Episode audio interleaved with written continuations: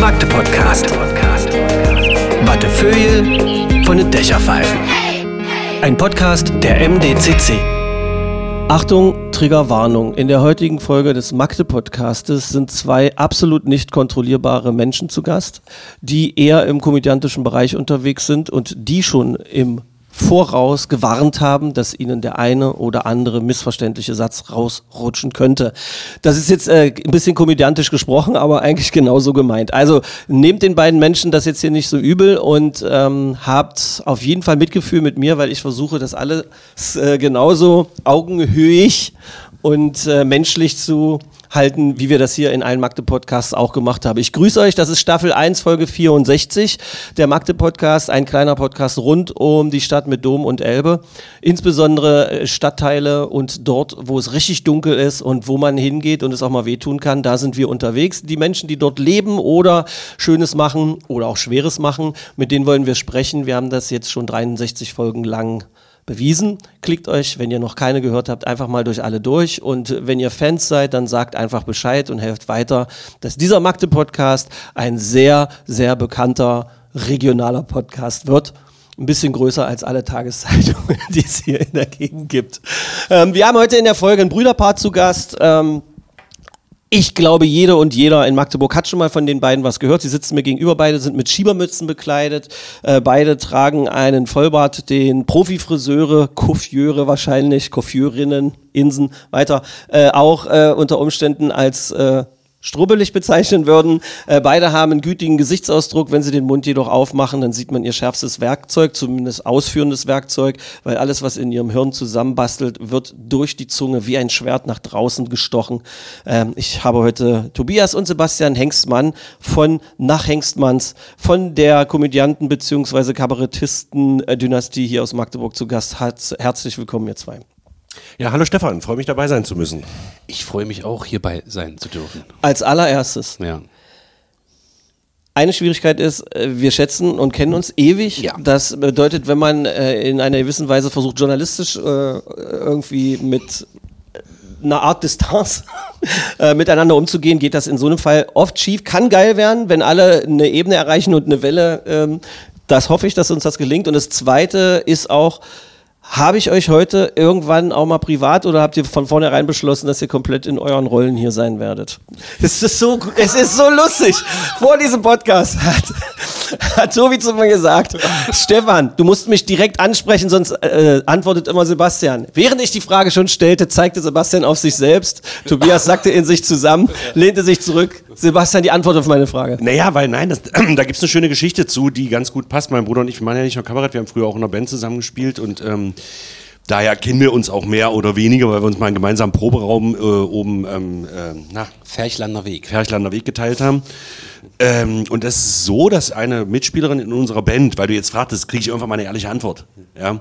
Äh, dass eine Mitspielerin bei uns in der Band, die liebe Janet, Grüße, falls ihr das hört, äh, mich nach vier Jahren oder so anguckte und sagte, ich habe jetzt vier Jahre überlegt, wann lässt du deine Maske fallen? Und jetzt habe ich mitbegriffen, du hast gar keine Maske.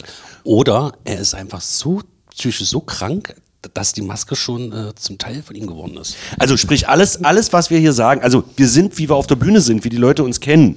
So sind wir auch privat. Und das Geile es gibt zwischen der Bühnenfigur und der, ähm, und der Privatfigur Sebastian Tobias Hengstmann zumindest von der Personality her keinen Unterschied. Darum würde ich auch nie sagen, dass wir Schauspieler sind. Wir sind, wie wir sind. Aber ich würde trotzdem das an, also das würde ich in einer gewissen Weise anzweifeln, weil ich mit euch beiden schon, also mit dir mehr, Tobi, aber mit euch beiden schon Momente auch hatte, die nichts mit den Bühnencharakteren und auch mit der Bühnenpräsenz und sowas zu tun haben. Übrigens, schon- wer sich von psychisch krank gerade getriggert gefühlt hat, hey Leute, das ist halt einfach, seid einfach vorsichtig. Das ist, äh, das können die beiden untereinander äh, gerne erzählen. Ähm, ich habe keinen Bock irgendwie über, äh, also ich finde, man muss zwar über psychische Gesundheit und äh, Seelenwohl und Heilen und so weiter hin und wieder sprechen. Ich weiß, dass äh, uns äh, das ja auch verbindet, aber in letzter Zeit machen das so viele Menschen und es ist so, so ein Trend. Ding geworden. Jeder, der was zu verkaufen hat, hat jetzt auch äh, gleich noch was. Ich mit allem Respekt gesprochen. Ich möchte nicht in den Verdacht geraten oder ich möchte auch nicht, dass ihr in den Verdacht geratet. Deshalb lasst uns den. Okay. Ja. Ist gut. Also, um kurz noch was dazu zu sagen. Figur, Privatperson und Bühnenfigur. Ja. Äh, Das eine geht ja und das andere gar nicht. Also ich kann ja keine Bühnenfigur sein ohne Ja. ich und es ist schon, es sind sehr, sehr große Anteile. Aber man lässt einen großen Teil doch auch weg auf der Bühne. Doch, muss man schon wegladen. Also immer wenn es hart wird auf der Bühne, dann sage ich immer, ich spiele bloß eine Rolle. Oder wartet, ich frage euch was anderes. Je, je, es ist so geil. Ich beug mich vor, ihr Ja. beugt euch auch vor. Eigentlich müsste das hier auch wieder ein Videopodcast, wäre so geil. Ähm, würdet ihr die These teilen, dass je älter man wird, desto mehr lässt man privat auf der Bühne unter Umständen weg? Nö, ganz im Gegenteil. Ah, Okay.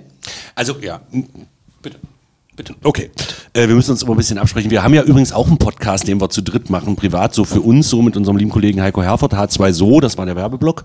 Gibt's auch überall, wo es Podcasts gibt. Und da ist, haben wir wirklich die große Schwierigkeit, weil der liebe Heiko auch sehr gerne redet, uns gegenseitig ausreden zu lassen. Darum gibt's so Gesten, die wir haben. Das sind so, jetzt, jetzt ich.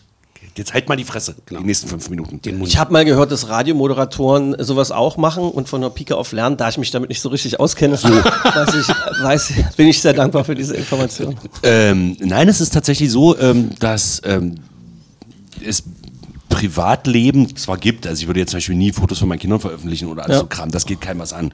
Aber äh, mich als Privatperson und was mich beschäftigt und äh, je, je offener ich da bin, umso, ähm, umso authentischer und natürlicher bin ich doch. Und als, als Kabarettist, im Gegensatz zum Beispiel zum Kabarett-Schauspiel, was ja noch was anderes ist, äh, bist du doch umso besser auf der Bühne, umso natürlicher du bist, umso, umso ehrlicher du bist, umso... Meine, meine, meine Frau, äh, die äh, verkauft ja bei uns auch die Karten und dann hat sie auch den direkten Kontakt zu den äh, zu unseren äh, Zuschauern. Meine Frau übrigens auch. Ich wollte gerade, äh, Obwohl meine Frau immer, also die Leute immer denken, dass ich mit deiner Frau verheiratet bin. Das ist total lustig. Ähm, und die Leute fragen immer, ja, der Tobias, der ist doch immer, Mensch, der ist doch immer so lustig, der muss doch zu Hause total krass sein, wenn er zu Hause auch so. Sagt meine Frau immer, nein. Der ist total müde, der ist total ruhig und total langweilig zu Hause. Also ist das wahrscheinlich, äh, ist das ein, es ist, wahrscheinlich, es geht gar nicht um die Pers Persönlichkeit, es geht wahrscheinlich um den Modus, welchen Modus man hat. die man dann noch wählen kann. Und der ist halt Ich unterschiedlich. habe jetzt schon äh, 37 äh, Kopfnotizen gehabt, wo ich jetzt nochmal einhake, das mit den Kindern zum Beispiel, äh, Kinder nicht zu erwähnen und so. Da habe ich kürzlich äh, von einem Comedian, wie heißt er, ähm, hat auch so eine Schiebermütze mal auf aus dem, aus dem Brandenburger Land. Äh, äh, Na hier, so, der Denzer? Denzer, Stefan Denzer. Nein, nein, nein, ein bisschen größer, ein bisschen bekannter. War auch bei Radio 1 mal unterwegs. Äh, Schademann. Nein, auch nicht. Äh, wie heißt der denn, Mann? Der, der war jedenfalls bei Matze Hilscher zu Gast und hat, ich komme gerade nicht auf den Namen, wieso komme ich denn nicht auf den Namen? Brandenburger Land? Ja, so, also, so, also wohnt auf dem Dorf, hat drei Kinder, erzählt immer viel davon. Ach so, Neumeier. Ja, ja, genau, Neumeier. Moritz Neumann, genau, Moritz Neumann. Der hat dann auch gesagt, dass er, wenn er äh, Programme schreibt, Der seine kommt aus Kind- Schleswig-Holstein. Genau. Ist das Schli ja, okay, ja. Also durch Radio 1 bin ich immer darüber. Ja, ja, also, okay. ja, aber er wohnt doch hier im Atom Nein, äh, der Waff- wohnt- Waffen Nein, Nein Danke äh, Gebiet und ah, ja, aber da drüben. Also Ge- der wohnt nicht hier. Geografie 6 setzen für uns alle. Sind dann 18. Geografie 18. Äh, 3 mal 6. Ähm, der hat halt erzählt, dass er was schrieb und dass seine Kinder auch äh, dann kamen oder eins seiner Kinder und er dann äh, und die dann auch nachgefragt haben. Aber das habe ich doch gar nicht so gesagt. Und dann musste er äh, einem noch nicht so richtig erwachsenen Kind dann auch erklären, dass Inspirationen von den Kindern schon kommen und dass man dann halt weiterdenkt.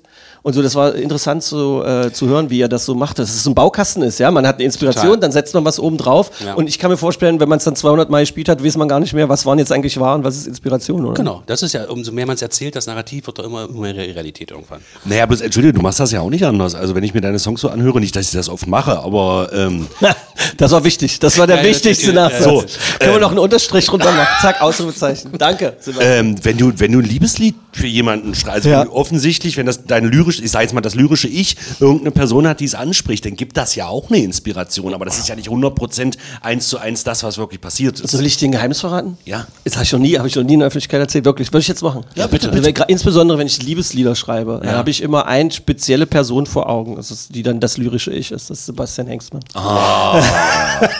Wegen der Brüste. Jetzt habe ich da wieder zu viel jetzt, oder? Das war wieder zu viel jetzt. Das Problem ist, ich wollte jetzt über eure Frauen sprechen und du hast vorher Brüste gesagt. Jetzt hast du mir den scheiß Übergang verschönert. Meine Fresse. Das wollte ich nämlich auch sagen. Das ist auch so ein Ding, wo man sofort auch mal, das habe ich gedacht, kommt erst ganz am Ende. Äh, Wir sind auch so reingerutscht. Wir müssen ja noch über eure Vergangenheit, Werdegang und so weiter und warum ihr überhaupt hier seid auch sprechen, ohne dass es allzu werbemäßig rüberkommt. Ähm, das Ding ist, ihr seid ja ein richtig geiler Familienbetrieb. So, das muss man halt wirklich sagen. Das mit den Frauen stimmt ja auch. Ähm, äh, wenn man mit deiner Frau spricht, von der du gesagt hast, dass alle immer denken, dass es gar nicht deine ist, sondern dass du mit Sebastians Frau war. Wenn man die trifft beim Kartenkaufen oder so und die hat ihren speziellen Tag, die ist ja, da muss man, da kann die Raumtemperatur entweder nach unten oder nach oben, aber Ja, aber ziemlich das doll. macht sie auch, weil sie uns beschützt. Weil sie euch beschützt. Ja. ja. Also Claudia zum Beispiel, äh, darf ich den Namen? Ja. Habt ihr es bei habt nicht mit euren Frauen abgesprochen? Geil war, dass deine Frau anrief gerade per, per Bildtelefon und sagt, ich schäme mich. Ja. Nein, ähm, Claudia zum Beispiel ist für unsere Gastspiele zuständig. Also wenn die wir außer Haus, also Franzi ist, also meine Frau ist für Gastspiele im, im, im Kabarett zuständig, wenn Fremde zu uns kommen. Und äh, seine Frau ist halt dafür zuständig, wenn, wenn wir rausfahren. Und nun ist ja, ich weiß nicht, ob du, wann du das letzte Mal selbst Vertragsverhandlungen geführt hast mit Veranstaltern. Ja, So, ich habe halt einen Bruder. so. es ist halt sehr schön, wenn wir das nicht machen müssen. Weil Da manchmal gibt es halt, manchmal gibt's halt Entscheidungen zu treffen, die, wo, die, wo wir unsympathisch rüberkommen könnten oder, oder geldgierig oder, ähm, sagen wir mal, unverschämt. Und das macht dann meine Frau. Meine Frau macht aber auch so Sachen wie äh, Anfragen kommen, äh, die wirklich nicht äh, äh, machbar sind. Beispiel- Sie macht die Absagen dann. Genau. Und Freundlich zwar, oder unfreundlich? Na, so, dass die nicht nochmal anfragen. Also das ist halt, Also, äh, äh, ihr teilt ein, wir können nur einmal nicht, aber es besteht die Möglichkeit. Genau. Und da müsst ihr noch einteilen in never, fucking never. genau. Ah, okay. Ach naja, das Problem ist, Das klingt jetzt so böse, aber, Aber warte, bevor es böse. weitergeht, ist Ja. das nicht bemerkenswert, dass Männer ihre Frauen bei unangenehmen Nachrichten vorschicken oder ist es nur der Zufall, weil ihr die Protagonisten auf der Bühne Ich, seid? de- Genau. ich bin ja für meine Frau privat halt auch der, der vor ihr steht. In vielen Sachen. Das ist ja okay. Ja. Also glaube ich, also kann sein, dass unsere Frauen das ganz anders sehen, aber das Stimmt. Ist, das, ist mehr oder weniger, das ist ja mehr oder weniger Zufall. Ist halt gewachsen, ja. Ja, also ähm, es könnte ja umgekehrt sein. Also das hat nichts damit zu tun, dass es unsere Frauen sind, sondern so hat sich die Konstellation einfach im Laufe der letzten 20 Jahre entwickelt. Also, Wenn das unsere, wenn, wenn das unsere Mitarbeiterinnen gewesen wären, hätten wir sie auch geheiratet. Bruder, Ja. Vorsicht. Das ist ziemlich, ziemlich, äh, ja, das, ist so eine, das sind so viele Kreuzungen hinter diesem Da ist Satz. so. Ebenen, so viele Ebenen in der Aussage so viele gerade. Möglichkeiten, wo man falsch abbiegen kann. Ja, da seid ganz Naja. vorsichtig mit Aber irgendwie würde ich jetzt herausarbeiten, dass du es als Kompliment gemeint hast. Total. Und äh, so wollte ich es eigentlich auch haben. Ich wollte euch die Chance geben, dass Ja. ihr, äh, und ihr habt es geschafft. Irgendwie. es ist halt, glaube ich, auch jeder, der euch aus, aus Magdeburg, Umgebung und so weiter kennt, insbesondere auch beim Sommertheater ist es ja also extrem zu merken, dass eure Frauen da auch nochmal so, weil da ist ja auch noch Sommer, Freiluft, dann rennt man da rum, kann vorher und hinterher noch ein bisschen intensiver, glaube ich, sprechen, als wenn es bei euch im Haus ist. Zumindest würde ich das jetzt so, würde ich das jetzt so schätzen. Und ähm, da haben die Frauen jetzt auf jeden Fall den goldenen Rahmen verdient. Total. Die Franzi und die Claudi. Und Sagt ihr eigentlich so- mit I hinten dran? Äh, yeah. Naja, es kommt drauf an. Also, Basti. Und Nein. wenn der Müll nicht runtergebracht wurde, Sebastian. Genau. also sagen wir mal so, wenn ich meine Frau mit ihrem vollen Namen anrede, dann ist was. ja. Aber erst nachdem sie dich mit deinem vollen Namen angeredet hat. Und wenn du sie mit vollem Namen und Geburtsnamen ansprichst, dann ist richtig Theater, oder? Ich will jetzt nicht auf den Namen meiner Frau eingehen, weil der ist, also den kompletten Namen meiner Frau, weil der ist ähm, etwas seltsam. Nein, nicht stimmt. Aber Sie hat Doppelnamen oder was? Ja, sie hat mehrere Vornamen und zwar nicht gerade schöne, also oder aus ihrer. Oh. Also, Fallen mir gleich wieder acht Gags ein, aber die lasse ich jetzt. ja. Ja, vor allem, während dein Bruder gerade in den Abgrund sich selber gestürzt Genau. hat, verbal, Ja, ich- nein, fallen dir acht Da lasse Gags ich ihn gerne hängen. Der hängt nicht, er fliegt, noch guck da unten. Gleich schlägt er auf. Aber vielleicht noch einen Satz zum Neutralisieren. Ja. Ähm, da, wo, ich, wo wir beide wahrscheinlich total glücklich sind, ist, würden wir unsere Frauen jetzt kennenlernen. Mit dem, was wir jetzt machen, mit dem Zeitfenster. Würden sie wahrscheinlich rennen, oder? Die würden wegrennen. Also wir hatten echt das Glück, dass wir unsere Frauen, ich habe meine Frau 1998 kennengelernt, wir sind zusammen seit 98. da wart ihr doch noch in der Schule. Ich war 16, ich war zart, ich, und es war Sommer. Und äh, geheiratet haben wir 2007 und das Kabarett haben wir 2008 eröffnet. Und er hat seine Frau Gott sei Dank 2006 geheiratet und die haben sich 99 kennengelernt. Auch in der Schule wart ihr dann noch, ja? Jein, also ich war schon Student. Du warst einfach auch ein bisschen egal. Und äh, dadurch konnten die mitwachsen in die ganze Situation rein. Genau. Ja, was heißt mitwachsen? Da besteht aber auch die Gefahr, wir haben es ja auch bei anderen Kollegen und so weiter gesehen, ähm, dass wenn du sozusagen, wenn es, also ich finde diese Aussage immer ein bisschen schwierig, würden wir unsere Frauen jetzt kennenlernen, weil das ist A, völlig hypothetischer Blödsinn und B, du kannst ja auch auf dem Weg dahin aussteigen. Alter, und man muss das doch aber irgendwie mal eine Situation schaffen, über die man reden kann. Verdammt nochmal. Sag mal, bei Wachsen würde ich versuchen, den Link zu bringen zu den kleinen Tobi, zum kleinen Tobi und zum kleinen Sebastian. Wann habt ihr realisiert, dass das in eurer Familie ein bisschen anders abgeht als in anderen Familien? Hattest du ein Sebastian? Schlüsselerlebnis? Ach so, Tobi. Entschuldigung. Nein, bitte. Nee, Tobi? Es, wir waren, also meine Mutter Journalistin, Vater Kabarettist und Genau. äh, ich habe das so bei Freunden immer zu Hause so. Da war immer alles so mega geregelt, ja, so ganz krass. Und dann war schon Freitag der Osterstrauß für Ostersonntag stand schon auf dem Tisch so. Und bei uns war noch gar nicht an Ostern zu denken, weil alles immer so stressig und so hektisch war. Ähm, da dachte ich so, irgendwas ist hier anders als, als bei anderen. So. Also ich hatte nie einen Triggerpunkt, wo ich sagen würde, ab, ab da habe ich es gemerkt. Na, du hast ja auch keine Freunde gehabt. Lass ihn mal kurz, lass ihm kurz noch die Okay. Ernsthaftigkeit Ja, und okay. dann kannst du irgendwie. Danke. Aber ich habe ganz oft, wenn so, Ansagen, äh, Erzieher im Kindergarten irgendwie. wenn so Ansagen in der Schule gemacht wurden oder wenn so, äh, äh, so, so Geschichten, das normal war für jeden anderen, so in Hort gehen zum Beispiel oder, oder, oder, oder so Kram, was nie nötig war, weil unser Vater ja sehr viel Tagesfreizeit hatte und immer noch hat. Ähm, da habe ich immer gedacht, das trifft auf mich ja nicht zu. Ganz, ganz, bei ganz vielen Ja. Situationen habe ich immer gedacht, naja, das trifft auf mich ja nicht Genau. zu. Hat das, sowas spiegelt ja manchmal, oder manchmal kriegt man das dann von den anderen gespiegelt, dass das auch unangenehm, also, oder dass die das unangenehm empfinden können oder so. Habt Naja. ihr das die Deichselt gekriegt? Also wart ihr da beliebt oder Naja, wart ihr die Sonderlinge? Das die, war mir egal eigentlich. okay.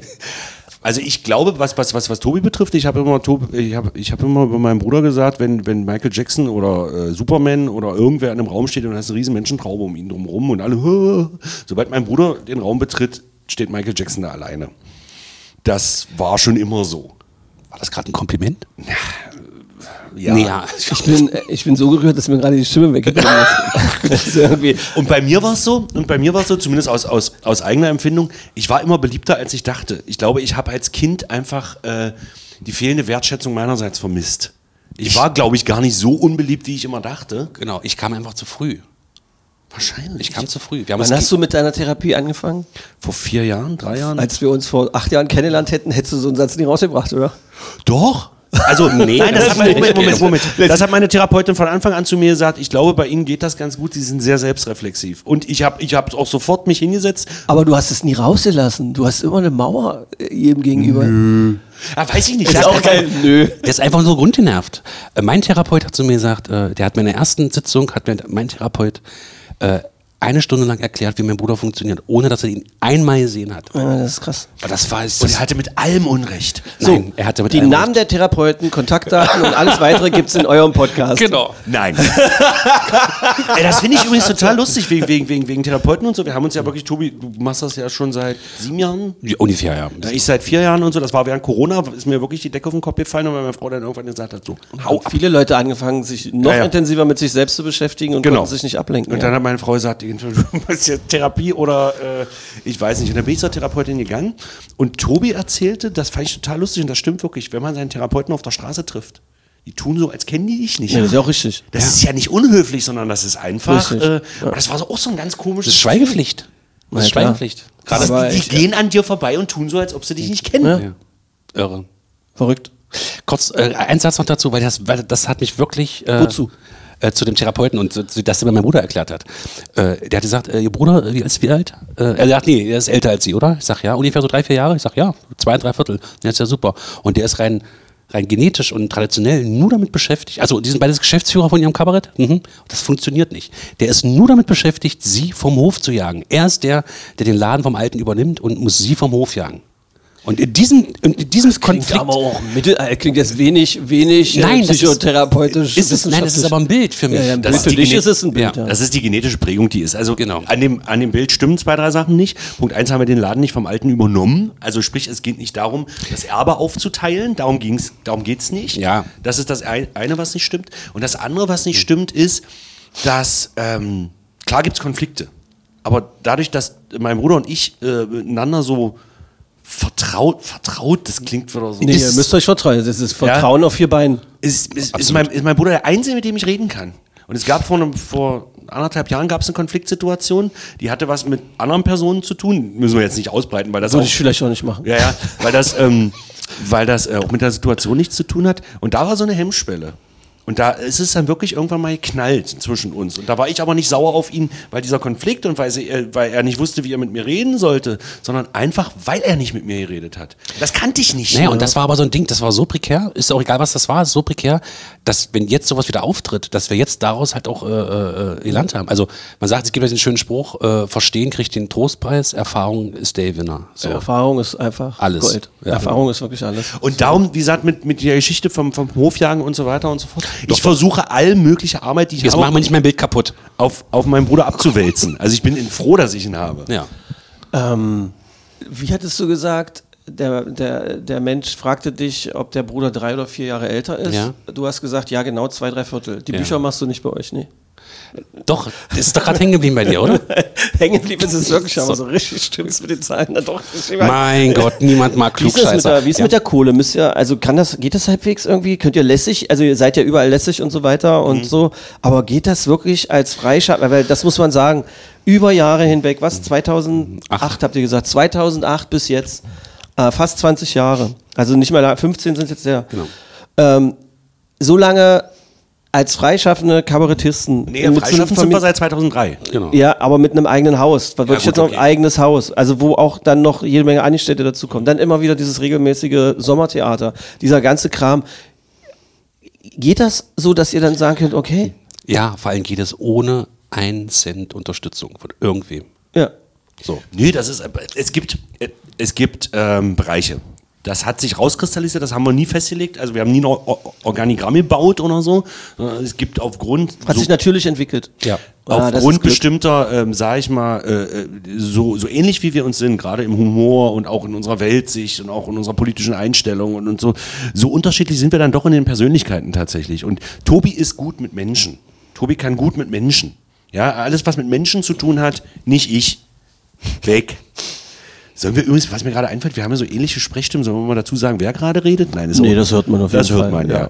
Das Diese- dachte ich mir. Wobei, wobei man sagen muss, dass du eine Milliarde Universen sympathischer und nahbarer klingst, als eben, wenn man dir im freier Wildbahn be begegnet. Das ist jetzt auch ein Kompliment, Sebastian. Ja, ja. Ich möchte ab Damit jetzt immer im Podcast mit dir sprechen. Ja. Du kannst damit nicht umgehen. Ab jetzt holt er nur noch das Messer raus. Also so. Dann lass den Satz bloß weg, ey. ähm, und ich bin halt, ich bin, naja, ein Denker klingt jetzt immer so. Äh, Ja, weil ich dumm bin. Aber es ist Ja, halt wirklich, so. ey, weißt du was, Sebastian? Das fällt mir auch zum ersten Mal auf. Wenn Tobi wirklich nur den Sidekick macht, das kann er ja auch wahnsinnig machen, ja? Wieso? Wenn er die ganze Zeit wie so ein Gummiball hoch und runter hoppst und so weiter. Du musst mal zu uns ins Bruderprogramm kommen. Ich tanze die ganze Zeit um den rum. Die ganzen, Okay. Den ganzen Abend. okay. Und das Weil- ist ja auch das Geheimnis. Weil als, das, was ihr dann äh, äh, mit Kompakt Media zusammen gemacht hattet, äh, diese Talkshow, äh, Ja. Learned, da war ich ja sogar einmal zu Gast. Genau. Ist richtig. Ähm, da hatte man den Eindruck, dass du so den Harald Schmidt so machst und du so den, äh, wie hieß der? Äh, Antrag. Antrag? Antrag irgendwie. Geplant war es aber eigentlich genau umgekehrt. Ja, Es ging richtig in die Hose. Eine also- Unverschämtheit. Nein, nee, nee, du, Ich habe nein, es es hat-. Nee, das ging in die Hose, die Aufteilung. so, okay, ich dachte, die Weil die Aufteilung Naja. komplett anders. Sie wirkt halt auf mich zumindest. Also ich bin, ich bin definitiv ein besserer Host als mein Bruder, weil ähm, ich, ich mir Sachen besser merken kann. Also ich bin, ich bin der, ich bin der seriösere quasi. Genau, der, der am Stück sprechen kann.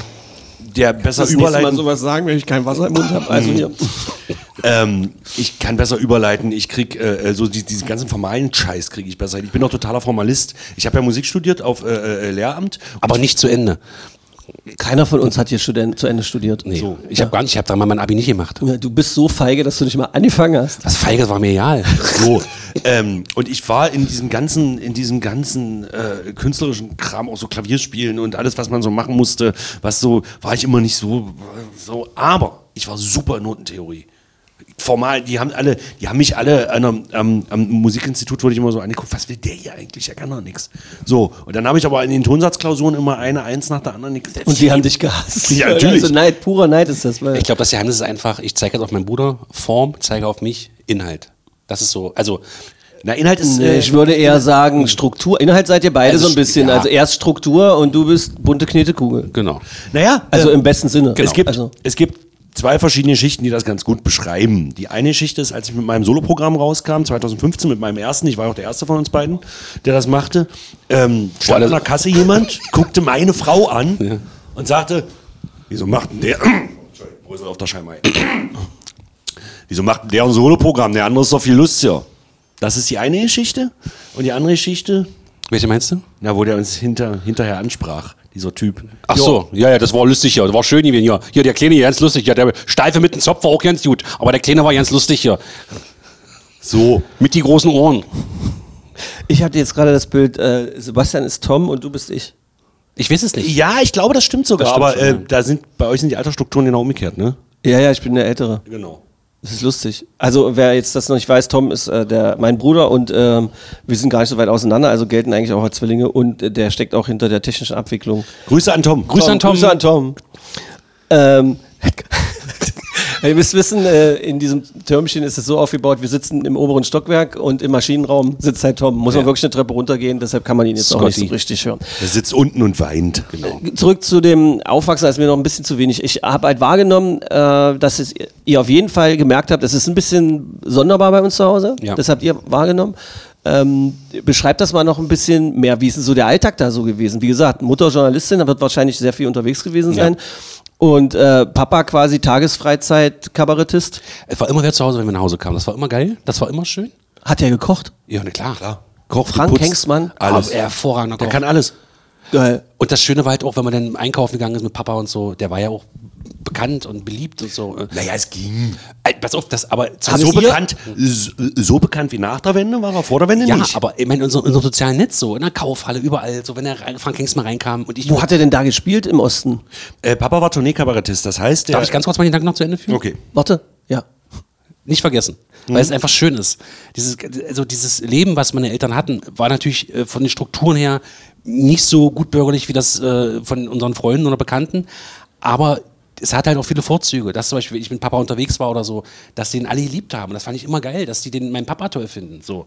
Und wenn ich jetzt mit meinen Kindern unterwegs bin und durch die Stadt gehe, dann sprechen mich halt auch Leute an. Und dann weiß ich einfach, was das für ein Gefühl ist, wo das herkommt. Und da freue ich mich auch drüber, dass das bei mir auch so ist. So. Aber das ist ja nur nicht, was ich jetzt so, so wollte, das ist einfach so.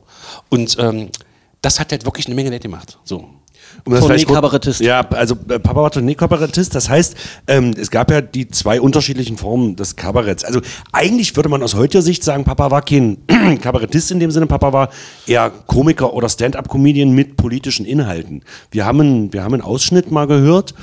Ähm, das war 1986. Hat uns, äh, darf man das sagen? Ja, ist egal wer. Wir, uns wurde das zugespielt. Die haben ein Stasi-Band gekriegt vom Alten. Also wie die Stasi ihn mal mitgezeichnet hat. Ach Quatsch. Ja. Ja, ja, das haben wir uns mal angehört. Also die haben das mitgezeichnet, um das auszuwerten. Ja, klar. Das ist ja jetzt auch kein Riesengeheimnis. Die haben das halt Ja, ja, gemacht. klar. so. Und das haben wir Weiß ja jeder. jemand eine CD vorbei. Ja, und er wird das wahrscheinlich auch nicht, er wird es gewusst haben, aber auch nicht Ja. mitbekommen haben. Ich kann nur äh, Folge ähm, 63 ist ja die mit äh, Martin Hoffmann und, Ja. ähm, äh, und Paul Seguin gewesen. Ähm, die ist ja gerade erst gelaufen. Die zum Beispiel haben nichts auf ihren Reisen von den Stasi-Beobachtern mitbekommen, sagen sie. Also sie haben zwar gewusst, irgendwer war immer dabei und so weiter, die haben das überhaupt nicht mitbekommen oder haben nicht darauf geachtet. Ich weiß nicht, ob sie da auch die Wahr, also oder ob sie sich noch so erinnern können und so. Ich Also das war, das war halt in der Stadthalle Magdeburg und da war sowieso Technik und da war allen klar, die zeichnen das mit. So, was ich damit dann, da habe ich ihn gehört und habe gesagt, wow, Ja. Alter.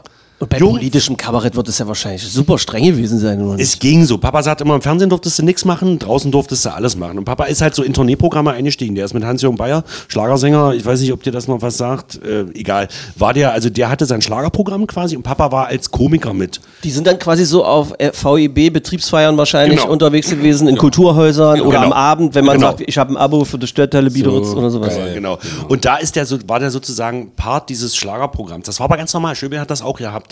Alle äh, großen DDR-Größen, so gerade die Schlagersänger, die haben keine, keine Konzerte gegeben, die haben Tourneeprogramme gemacht, hieß das. Er hatte ETC dabei, das war die ehemalige Band von Schöbel, dann Bayer als, als, als Star und äh, Papa halt als Komiker. So. Und so ging unsere Kindheit. Wir Das wahrscheinlich auch durch den Abend geführt, oder? Dann, ja, nee, oder? das hat Bayer selber Ach, gemacht. das hat, ah, okay. Aber wir waren halt immer mit. Also wenn es ging, waren wir immer mit. Das wollte ich nämlich gerade fragen. Der musste ja wahrscheinlich von Suhl bis Rostock, hat er alles gespielt. Genau, mit dem Trabi halt. Ja, wir sind als Film. Alter, echt? Ja, sind wir halt mit. Der Vater hat so, das kann man auch alles in seinem Buch lesen, Autobiografie, der hat so viele Autos verschlissen. Er sagt immer, wenn er am Anfang vernünftig gewesen wäre, hätte er äh, 1989 einen Volvo gehabt. Aber der hat so viel Kohle rausgeballert für die ganzen Autos, die sind immer kaputt. Egal. Und wir, wir saßen dann, äh, wir sind dann immer mit und haben die halt auch alle gesehen, die ganzen Säcke, die ganzen DDR-Säcke. Und haben die, das war für uns normal. Und das war geil. Das war, äh, ich habe das geliebt. So. Und war er knallhart politisch unterwegs? Oder? Naja, es der war, ach, das Problem ist, das war zu DDR-Zeiten wirklich schwierig, weil, ähm, also was wir da gehört haben jetzt auf dieser Aufnahme von 86, wo, wo ja auch ein, naja, wir sagen immer Auftrittsverbot in der Stadt Magdeburg folgte. Ja. Was ist, Innerstadt Magdeburg? mein, mein Vater Bezirk durfte Magdeburg. von 87, Bezirk Magdeburg. nee, Stadt glaube ich, ein Bezirk sogar, durfte von 87 bis 89 Bezirk Magdeburg nicht auftreten. Das hieß aber nicht, dass er das Verbot hatte, hier aufzutreten, sondern es ging nur an alle Dienststellen raus, Frank Hengstmann ist hier bitte nicht mehr zu engagieren. Also, Achso, ah, okay. Hat er trotzdem gespielt? Ja, schwarz wahrscheinlich. Nee, hier nicht. Hier nicht. Ist dann halt außerhalb. Genau. Was ist das für ein idiotisches der war dann Verbot? äh, bei der KGD, Konzert- und Gastspieldirektion Frankfurt-Oder, war dann für ihn zuständig. okay. Und die haben ihn dann trotzdem gebucht, weil Ja, die, klar, brauch, der ist durch die ganze DDR die gereist. brauchten ja auch Leute, die die anderen, die traurigen Menschen bei Stimmung Genau. gehalten mein haben. Vater ist einfach 50.000 Kilometer äh, äh, im Jahr Auto gefahren und das in der DDR. Das muss Darf ich mal was fragen? Ja. dieses Konzept, gibt Konzertspieldirektionen, es gibt Musikerinnen und Musiker Ja. und dann halt Leute, die äh, so Quatsch mit Soße gemacht haben, wie euer Papa. Ähm, und es war klar, dass die immer spielen, weil das wurde dann in den einzelnen Städten und sowas quasi da so hingebucht. Genau. Das ist ja eigentlich ein geiles Konzept, um super. Kultur flächendeckend und auch in einer gewissen Gleichmäßigkeit. Äh, Aber das, na, gibt, das- ja, aber das, das- gipfelte dann auch darin, dass mein Vater Programm spielen musste. Äh, zwar für die Frühschicht äh, vom Schacht.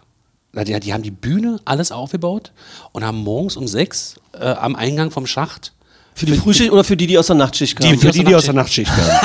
stand, stand er da mit Hans-Jürgen Bayer und dann haben die da äh, Morgens um sechs das Programm saß, saßen die alle da, also haben alle eingepennt und äh, waren dreckig und hatten keinen Bock auf die Scheiße. Ach so, und die wurden gezwungen, oder was? letztendlich. Naja, was heißt denn gezwungen? Da heißt es, Genossen, So. wir haben noch ein schönes Kulturprogramm für euch. Zu einer allgemein gebildeten sozialistischen Persönlichkeit Also- gehört auch Kultur. Genau. Ich fand das an sich nicht schlecht. Und wer, wer, Eigentlich ist es nicht schlecht, aber andererseits, wie ihr es gerade sagt, finde ich es wieder scheiße. naja, pass auf, pass auf. Das, das Problem So vom, hin und her gerissen im Ja, Leben. furchtbar. das, das Problem vom Kultursystem der DDR war folgendes. Du konntest ja deine, deine, du, du musstest ja, wenn du überhaupt auf irgendeine Bühne wolltest und, und irgendwelche, musstest du ja sogenannte Pappe machen. Also du brauchtest irgendeine Einstufung. Alter, hier wären so viele weg vom Fenster. Ja, das ist das Problem. Da, das, mit der Einstufung, ja, auf jeden Ja. Fall. Ja, Also- klar, weil das muss man, ich glaube, es ist mehrfach schon erwähnt worden auch, aber Einstufung, kurz erklärt, äh, egal was, Bühn, wer auf der Bühne stand, Schauspielerinnen, Schauspieler, Kabarettisten, sonst irgendwie was, inklusive auch Musiker. Du hast vor einer Riege von Menschen in Anzügen mit Kommission. Krawatte, eine Kommission, hast du gesessen, hast dein Programm vorgeführt. Selbst DJs mussten das machen, hatten wir ja auch schon mal. Schallplattenunterhalter. Schallplattenunterhalter, da gab es dann halt bestimmte Regeln. Es gab vor allem die, die Regel wahrscheinlich, also ich kenne mich nur mit den Musikern und DJs aus, irgendwie so eine 40-60-Regel, dass nur 40 internationale Prozent gespielt werden durften und der Rest musste Ostmusik sein. Und äh, bei, den, bei, den, bei den anderen Musikern. Und da gab es ja noch die Einstufung, glaube ich, auch in äh, Amateur, Amateur. und wie weit und was und dann Profipappe und Genau. so. Und dann ging es ja noch daran, wie viel Geld, das, da, das war wichtig, wie viel Geld du äh, berechnen durftest für äh, die Kilometer, die du gefahren bist, weil wenn ich das richtig erklärt bekommen habe, weil der Kelch ging Gott sei Dank an mir vorbei, auch ich würde Kunst im Untergrund machen, mach ich ja jetzt auch. Ähm, ähm, da würde die dazu dann das berechnet wurde, wie viel Achsen dein Technikhänger oder der LKW hatte. Also danach Das- heißt es, danach wurde das berechnet. Das heißt, die Kilometer wurden berechnet, dann ging der Faktor, was für eine Pappe du hattest, welche Abstufung, und dann ging es noch darum, wie groß deine Pferd war, also anhand der Achsen und so. Und dann habe ich auch gesagt, zu irgendeinem Menschen, der mir das mal erzählt hat, da braucht man sich doch nur einen großen Hänger irgendwie besorgen und kriegt automatisch mehr Geld und der. Exakt. Genau. Deshalb waren die Chefs von jeder Band immer die Leute, die die Technik hatten. Ja. Egal, was die konnten oder nicht. Aber kriegt man so ein. Im Osten einen großen Hänger. Eben. also ja, das, das stimmt. Also es war besser organisiert. Und wenn du rein, wenn du drin warst, Ja, wie geil du sagst, es war besser organisiert. Skurril organisiert, würde ich es jetzt mal nennen. Naja, wenn du drin warst, hattest du dein Auskommen Als sicher. Künstler, ja, Als genau. Künstler, wenn du drin warst. Also wenn du, sobald du die Profi-Einstufung hattest, es gab so ein paar Amateurkapellen, äh, äh, die kannten wir, die hätten die Profi-Einstufung kriegen können, haben sie aber abge wollten sie dann nicht, weil sie mit ihrer, also sagen wir mal, der Unterschied war jetzt, weiß ich, du, du konntest auch Amateur-Sonderstufe, war fast Profi, da durftest du aber nur 120 Mark nehmen und als Profi 180. Und er hat gesagt, als Profi äh, engagieren mich weniger Leute, weil ich zu teuer bin. also Ah, haben ja. die ihre Amateurpappe behalten. So eine Spielereien gab es auch. Und dann gab es natürlich die LKWs, wo wir gerade bei Hängern sind und so, die dann doppelwandig waren und die in den Westen durften. Wo dann halt bestimmte Dinge mit äh, hin und her transportiert Und das war wurden. der richtige Verdienst letztendlich. Vorwitzige Zungen würden schmuggeln sagen, aber das machen Ja, wir aber nicht. das ist auch krass, die Preise, ja. Ich meine, ich weiß jetzt nicht, Podcast hören ja bloß junge Leute. Ja, das- Nee. Wir, Ja. haben, äh, wir, wir brechen jede Alterskruste auf. So, äh, das denn so zum Beispiel Yamaha DX7, das ist ein Keyboard, das war in den 80er Jahren der heiße Scheiß, hat auch lustigerweise, guckt mal alte DDR-Sendungen. Jeder verschissene Keyboarder hat ein DX7 in der DDR. Kennt ihr die Melodien Rhythmus noch, die Zeitschrift? Ja, die natürlich. Musik? Da standen die Annoncen drin. Tausche Yamaha DX7 gegen mein Einfamilienhaus. Ja. So, logischerweise. Das heißt, das hat im Westen, Plastik-Keyboard, was jetzt irgendwie. das hat im Westen hat das, weiß ich nicht, 5000 Mark gekostet Ja, oder so. mehr, ja. Umtauschkurs 1 zu 7, dann haben die 35.000 DDR-Mark. Bloß mal so, der Trabi Neuwert war 10.000. Ja. 35.000 DDR-Mark haben die für so ein scheiß Keyboard ausgegeben. Geld hat aber keinen Wert. Ihr seid ja beide zehn Jahre jünger als ich. Ihr seid beide so um die 40 jetzt, oder? Naja, ich bin, ich bin 78er Jahrgang, also ich bin sieben Jahre jünger als du. Ja. Und ein bisschen dick. Schnauze. Und, und also äh, nur weil es so lustig ist, dass euch beide das auch noch immer, dass ihr noch so tief da mit drin seid, weil ich immer annahm, so dass ich so mit die letzte Generation, also die 72, Äh, 73, so die letzte Generation, weil wir auch alles noch miterlebt, also NVA noch miterlebt haben Ja, und ja, so weiter. genau. Ja, und so. äh, Das hat aber was mit unserer Sozialisation zu tun. Weil ihr das so eng erlebt habt Genau. mit, eurem, mit eurem Alten, ja. Also frag mal bitte Leute in meinem Alter, die das nicht an, die wissen das. Also meine Frau ist fünf Jahre jünger als ich, die kann sich überhaupt nicht mehr an die DDR erinnern. Und was ich ganz bemerkenswert finde, dass es egal ist. Also das ist damals so existenziell gewesen, diese Probleme auch für, für Künstlerinnen und Künstler, Klamotten sich zu besorgen, die ordentlichen, die ordentlichen Instrumente. So die besten äh, Virtuosen hatten teilweise einen scheiß Sound, weil sie zwar mit ihrem Finger den Sound machen konnten, aber die Instrumente kacke waren oder Ja. sowas. Ja. Und das ist schon irre. Ich wollte übrigens noch sagen, für Künstler klingt das jetzt, war das alles wirklich sehr, sehr gut organisiert, damit die in Lohn und Brot standen für die große Masse klingt es schon so, dass man auch annehmen könnte, dass so dann Kulturgenuss so ein bisschen kontrolliert und Ja. gesteuert wurde. Und das Naja, weiß ich halt nicht, ob halt, ja, Das und das ja macht ja Kunst dann auch wieder so ein bisschen kaputt. Oder? Ja, das war ja der B-Part, auf den ich eigentlich kommen wollte. Das heißt, wenn du drin warst, war es super, aber du musstest halt erstmal reinkommen. Und ganz viele sind nicht reingekommen. Und wenn du diese Einstufung nicht hattest, also heute ist es so, da können sich irgendwelche Typen, können sich irgendwo in einem alten Kindergarten einen Proberaum nehmen und wenn die richtig Glück haben, kommt Polydor und äh, die sind in der Soap drin und dann puff, haben die eine Ring. Single draußen. So, Ja, ja. Genau. das hätte zu DDR-Zeiten nicht passieren können. Ich hätte nie gedacht, dass ihr, dass wir heute so viel über auch so Musikkram noch so reden. Das finde ich total witzig, finde ich bemerkenswert. Das war ja auch ist so eine wichtige Zeit für uns. Und übrigens, dann sind wir bei einer klitzekleinen Klammer schon, weil ihr gesagt habt, wir haben Proberaum geteilt. Ich kann mich ja daran nicht erinnern. Ich weiß das ja nur, weil als wir uns das erste Mal dann wieder ein bisschen intensiver unterhielten, äh, wir haben uns halt über die Jugendfeiern in Magdeburg, Johanneskirche und sowas unterhalten. Ihr, ihr werdet die Eindrücke teilen, wenn man das eine Weile gemacht hat. Ist es einfach toll, wenn auf einmal erwachsene Menschen auf einen zukommen und sagen, du hast auf meine Jugendfeier gesungen. Genau. Äh, nee, sie. Sie haben auf meine Ja, ja, Jugendfeier ja. und du Ja, denkst ja, was, du bist 35, was ist mit dir? Ja, Geh weg. Oh mein Gott. Das ist, Geh ja, das weg. kann ich mir Oh mein. Gott. Kann Äh, ich ich möchte das vorstellen. äh, ganz kurz nochmal det- detailliert präzisieren mit dem, mit dem Proberaum. Ähm, wir haben angefangen 98, haben wir... Da kurz seinen Dank mal zu Ende. Achso, Entschuldigung. Nee, genau, und da wollte ich nämlich nur sagen, wie du mir mal erzählt hast, wie scheiße ihr uns fandet, Ja. weil wir Glück hatten. So, dass wir- Genau. Ja, das war. Wir haben euch alle gehasst. Ja. Logisch. Aber irgendwie Und geil fanden wir es trotzdem irgendwie. Es kam doch immer der Satz, naja, als sie noch nicht berühmt waren, waren sie besser. ist auch geil. Was, was einfach definitiv Unsinn ist. Natürlich ist das Unsinn. Aber witzig ist, wir sind ja dann damals, weil da plötzlich dann dieser, dieser glückliche Erfolg kam, sind wir ja da rausgeflogen, weil das ja ein äh, gefördertes Projekt war. Genau, und wir genau. galten ja dann als ein kommerzielles Produkt, was wir. Wir durften bleiben. Das haben wir, ja, das habe ich, euer großer Erfolg damals. Genau. Das habe ich, äh, das habe ich, das hast du ja selber damals, ich war 25 und äh, das hast du ja gar nicht als Erfolg wahrgenommen. Du hast nur gedacht, okay, das Karussell dreht sich ein bisschen schneller, alles ein bisschen bunter und so weiter. Und dass dann auf einmal eine Stadt ankommt und sagt, ihr seid bis jetzt gefördert worden, jetzt seid ihr aber ein kommerzielles Produkt. Raus. dir, Ja, völlig lustig. Äh, völlig, wirklich völlig lustig. Und deshalb habe ich das gar nicht mehr so richtig auf dem Schirm. Ihr also ich da glaube, wir haben uns nie gesehen. Nee, also das glaub glaube ich nicht. das heißt, ich bin gar nicht so oberflächlich, wie ich immer Doch, dachte. aber das. Äh, Wir kannten dich ja nur, wir kannten dich hauptsächlich aus den Erzählungen anderer. Siehst du, das, ist- Genau. das So, ist, aber so ist, das wird euch aber jetzt auch schon passiert sein, oder? auf Selbstverständlich. jeden Fall. Dass ihr von anderen hört, wie ihr seid, ist Genau. auch geil, oder? Ja. Ja, wir hören sogar von, von, von Leuten, äh, wie die uns fanden. Das ist total krass. Warte, also als er Musik gemacht hat, war er noch besser. So? Nein, Nein, das Warte, nein, so dass gut war unsere, nicht. unsere Frauen uns erzählen, wie, äh, wie wir sind, wie andere erzählen. Das Geilste ist einfach, oder das Schlimmste ist einfach, dass Leute, Gäste oft, ja. Also ich liebe, ich liebe mein Publikum, ja. Aber Sagst du ja auch oft sehr wenig authentisch, aber ja. Das ist richtig. Da gibt es äh, Menschen, die halt reinkommen, oh, uns um den Hals fallen, sagen, oh, geil, super alles und so, und dann äh, zur Kasse gucken und sagen, hol mal einen Kaffee bitte.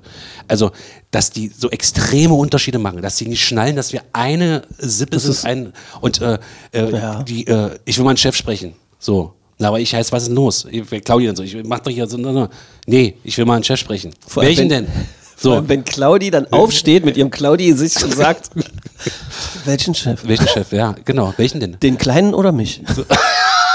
Naja, äh, also, dass, dass diese Unterschiede gemacht werden, das will ich, das will ich eigentlich am allerschlimmsten von allen. Ja, Äh, das es wissen wir aber alle, wissen wir, Ja. haben wir ja alle die Erfahrung gemacht, oder? Dass Ja. man mit Menschen, die am Einlass arbeiten, mit Küchenpersonal, Kellnerin, Hausmeister, Kellner genau. und so weiter, Hausmeister und so, das ist eigentlich, das sind genau die Leute, die den ganzen Laden immer irgendwie am Laufen halten. Wenn die Genau. einmal mit dem Finger schnippen, können die das. einen noch so brillanten Menschen mit seiner Kunst einfach zum Stillstand bringen. Absolut. Da sollte man einfach immer cool sein. Sowieso, weil alle Menschen Aber das verdient danke haben. noch dem von vorhin wegen äh, äh, Haushalt groß werden, politisieren, ob, wie wir das wahrgenommen haben, Ja. weil wir doch jünger sind als du. Ich war acht zur Wende, aber das ist jetzt gerade aktuell. Ich wusste nicht, wie ich zum Barleber See komme, wusste aber, wie die Umrisse vom Gazastreifen aussehen. Oh, krass. Also Das gehörte bei uns einfach mit dazu. Ja. Und es war auch nicht, dass unsere Eltern uns das eingeprügelt haben, aber Nee. du, du unterhältst dich ja als Kind mit den Eltern. Ja. Und dann reden die darüber. Ich wusste, ich wusste, wer der Bundeskanzler Genau. ist. Ich wusste, wer, äh, äh, wie das Kabinett drüben aussieht, wie die Regierung äh, ist äh, mit zehn. Ähm, ich kannte fast alle DDR-Minister auswendig. Was Wir wussten- geil war, war das waren Das 30. mussten wir ja. Wir- wir wussten- Staatsbürgerkunde. wir- wir- man hatte das ich ja. auch noch nicht. Ach so, hattest du dann noch nicht. Ich war sechs, also in der sechsten Klasse bin ich aus der DDR-Schule raus und bin in der siebten, also Okay. quasi in der Westschule. Wir wussten, wer Dieter Hildebrand ist. Als War das ein Held für, für Frank? Ja, Ja. Ja, auf jeden absolut, Fall. ja. Also für uns dann nicht mehr so extrem, weil das war schon, also das war ja zwei Generationen über uns. Ja. Das ist ja auch eine andere Form von. Ja, Form Naja, der hat schon relativ cool auch Stand-up. Es ist eigentlich auch Stand-up, was er gemacht hat dann zum Schluss. Ja, aber, ja, aber unfassbar intellektuell. Ja. Und Ja, ja. Also, ja, das so. Ja, das war halt cool. Ich finde das die Vorstellung toll, dass Frank Hengstmann, wir kennen ihn alle vor uns, der den Money macht der mit dem wallenden Dichterhaar, was, wo, die, wo die Stirn noch ein bisschen größer wird über all die Jahrzehnte. Und äh, diese Mischung aus, eben war noch der Prolet und jetzt ist er so unfassbar warmherzig und freundlich und teilweise klein und so, dass der mit euch über Politik redet. Ja, Irgendwann klar. in den 80er Jahren so, ist irgendwie ein wunderschönes Bild, das ich jetzt nur noch mal formuliert habe, damit es jeder gecheckt hat, was ihr gerade, also noch mal noch richtig mal dick vorm Kopf habt, was ihr gerade erzählt Und dann habt. weiß ich noch, da sind wir, waren im Urlaub, äh, Erzgebirge. Und das Wie geil das ist, dass du gesagt hast, ich soll dich ansprechen, weil du sonst nicht zu Wort kommst. Sebastian ist der Disziplinierte von euch beiden. Und da sind wir durch, durch den Wald gegangen, spazieren und dann hat mein Vater mir mit den Hummeln erklärt, äh, wie das funktioniert. Mit dem Fliegen. Mit den Bienchen und den Blümchen und so. Ach Alles. so, mit, an Hummeln hat er dir erklärt, wie es Genau. mit dem Bienchen funktioniert. Genau. Naja, bloß jetzt mal, erstmal ehrlich, du hast auch so eine kleine Dame, die da bei dir rumspringt, Ja. ne? Ja. Äh, wenn die dich fragt, Papa, was Ja. ist denn das da? Die haben im Kindergarten erzählt. Das äh, ist krass. Und dann erzähle ich natürlich auch mit ihr und so. Ja, und wie ist denn das da? Schießen sie gerade, äh, da sind. Was ist denn die Hamas? Was sind die Hamas oder so? Wie, wie, wie reagierst Neulich, du? na, das war, das war, es ist schon halt eine krasse Sache, wenn so ein Konflikt irgendwie da so, äh, so kommt, weil das wirklich so schwer ist, dass sich ja nicht mehr Erwachsene sich untereinander ordentlich erklären können. Genau. Und äh, jetzt anzufangen zu sagen, dass alle Menschen, die da unten unterwegs sind und überhaupt nichts mit diesem Konflikt, also überhaupt nichts damit zu tun haben, außer dass sie auf der einen und der anderen Seite leben müssen, dass das das gru- gru- grummeligste, Schlimmste ist, Ja. dass dass man, ich will gar nicht sagen, ich will, hab, will mich nicht positionieren zu diesem ganzen Ding, weil egal was man sagt, du findest immer irgendwie einen Ansatzpunkt und so weiter. Ähm, und ich werde jetzt natürlich nicht die These in den Raum werfen, dass ich nicht verstehe, wie man über so viele Jahrzehnte einen so alten Konflikt nicht äh, klären kann, damit man auf beiden Seiten Geld verdient. Und deshalb, das würde ich niemals. Nee, lass es auch. Das, das, besser äh, nicht. Aber, Kabarettisten würden das, genau, würden das machen, so ein Witz. genau. Aber ja, weiß ja ich nicht. Witz. Da, können wir vielleicht gleich nochmal drüber reden. Aber nein, die, die Frage, die sich mir stellt, du beantwortest doch die Fragen auch. Und diese Fragen haben wir unserem Vater auch gestellt. Ja, ja, und unser Vater hat natürlich diese Fragen. Wobei ich muss natürlich sagen, die hauptpolitische Bildung haben wir natürlich gar nicht so sehr von unserem Vater, weil da immer noch ein Gag mit dabei war. Unsere Mutter war Journalistin.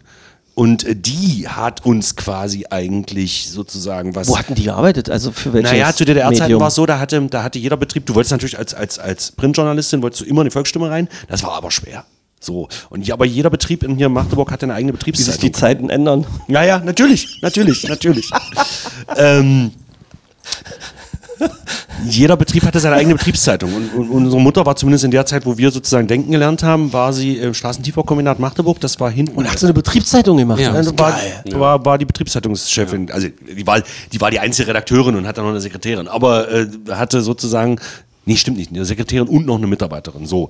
Äh, draußen, Krakau, äh, Ja, ja. Äh, Seestraße, da war, ich bin da neulich lang gefahren, weil eine Freundin von meiner Ist Tochter, nicht da, mehr so viel, ne? da steht, stehen Einfamilienhäuser, das Ach so, scheiß STKM ja. ist weg, da stehen Einfamilienhäuser. Wie auch immer. Aber das war auch lustig, weil die Sekretärin war halt auch so ein bisschen äh, befreundet mit uns und so und nach der Wende war die weg. Also die, die ist nicht äh, in den Westen rüber, sondern die war einfach weg. Und warum? Weil sie von der Stasi auf unsere Mutter eingesetzt war. Ja. Ey, wir Bist du sicher? Klar. Und äh, Nee, warte, du bist erzählst da- jetzt hier na, warte, gerade was, Du, also äh, bist du sicher oder also hast du das jetzt es ist eine? Vermutung. Scheiße, es wird ja ausgestrahlt. Ich finde, dass man Vermutung sagen sollte. ja, es ist eine Vermutung. Ist eine Vermutung. Ja. So, solch, weil solche Geschichten gab es öfter. Richtig. Auch wir bekamen zu Hause öfter mal Besuch von Menschen und dann. Das fand ich übrigens, das ist eine der größten Leistungen meiner Eltern, ohne über, äh, über, sowas, äh, über sowas mit uns zu sprechen, also es wirklich beim Namen zu nennen, uns trotzdem da irgendwie so durchzumogeln und durch Ansagen und so. Wenn der und der kommt, sagt mal, wie, wie, bitte redet mit dem mal nur darüber, wie ihr in der Schule so seid und wie es beim Sportfest war und so. Kollege von meiner Mutter, äh, ein altgedienter Kollege, ähm, Wir, wir begleiten schon wieder so in die Ja, Vergangenheit. ist doch scheißegal, Das ist die ganze Zeit schon. ey komm, Anekdötchen, ich habe mal gelernt, die Leute wollen im Podcast Anekdötchen. Ja, aber es geht ja auch ein bisschen um unsere. Ja, du, alles um gut. eure- Jedenfalls, äh, um der, der wurde auch zu DDR-Zeiten angesprochen von den Genossen äh, des äh, Sicherheitsministeriums. Er sagte, guckte den so an und sagte, pass auf, Genosse, ich bin dabei. Ich mach das mit. Finde ich super, dass ihr mich ansprecht. Aber ihr müsst wissen, ich saufe gerne. Und dann kann ich manchmal nicht an mich halten. Gut, alles klar, waren weg, haben den nie wieder gefragt. Alter Trick hört man öfter mal, ist teilweise in Filmen auch schon vorgekommen, ja, dass man sagen musste, äh, okay, ich rede dann mal gleich mit dem und dem drüber und so und dass man, wenn man so offen das äh, formuliert hat, am, im, im Eröffnungsgespräch, im Anbahnungsgespräch, Genau. dass dann halt schon Vermerk gemacht wurde, bleiben wir mal weg. Und so eine Vermutung kann man ja, kann auch sein, dass sie dann einfach weg waren. Das ist panisch. Das ist bei vielen passiert. Ja. Beweise wirst du sowieso hier und da nicht mehr so finden und wir haben hier weder Namen genannt noch sonst Im was. Dunstkreis meines Vaters war das auch. Ja, klar. Das nach der Wende Leute Hat der, hat der Alte geguckt, nachgeguckt? Nein, er sagte mal, er will, also er, er er sagte mal, ich, ich habe gar keine Stasi-Akte, so wichtig war ich nicht. Was nicht stimmt, der hat garantiert eine. Ja, ja? glaub ich auch. Kollege von ihm hat keine. Ja. Und der war richtig sauer. Er keine Als Kabarettist. ja, Ach der, so. der war Kabarettist und der und hat keine Stasi-Akte. Der womit war wir, richtig sauer. womit wir bei dem Thema Ego Genau, von. Bühnenmenschen sind. Genau. Nee, lass, lass mal, lass uns, weil da muss jeder, jeder muss mit seinem eigenen Ego kämpfen und das irgendwie Also Papa sagt, selbst wenn es eine gäbe, wenn er reingucken würde und das von bestimmten Menschen, wo man es vielleicht vermutet, aber dann schwarz auf weiß, er will es einfach nicht wissen, warum. Warum? Wir haben jetzt so oft gesagt, Papa hier und da und so, trauriges Thema ist ja, äh, ich weiß nicht, ob ihr drüber redet, ich habe gesagt, ich soll alles fragen, was ich will. Ja. Eigentlich geht es ihm nicht so gut, aber wieder besser. Wissen das die Menschen? Wollt ihr darüber reden? Also, Naja, die, Leu die Leute kriegen es ja mit und wer Zeitung liest, äh, weiß ja auch, dass es nicht im, gut geht. Im Februar, Ende Februar hat er halt Diagnose gekriegt, Kehlkopfkrebs.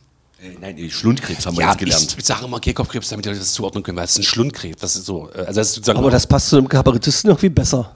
Kehlkopfkrebs? Der, nee, Schlundkrebs, weil das der Schlund ist, wo das coole Zeug rauskommt. rauskommt. Naja, wahrscheinlich deswegen, keine Ahnung. Es ist halt die, die, also die gegenüberliegende Fleischwand vom Kehlkopf sozusagen.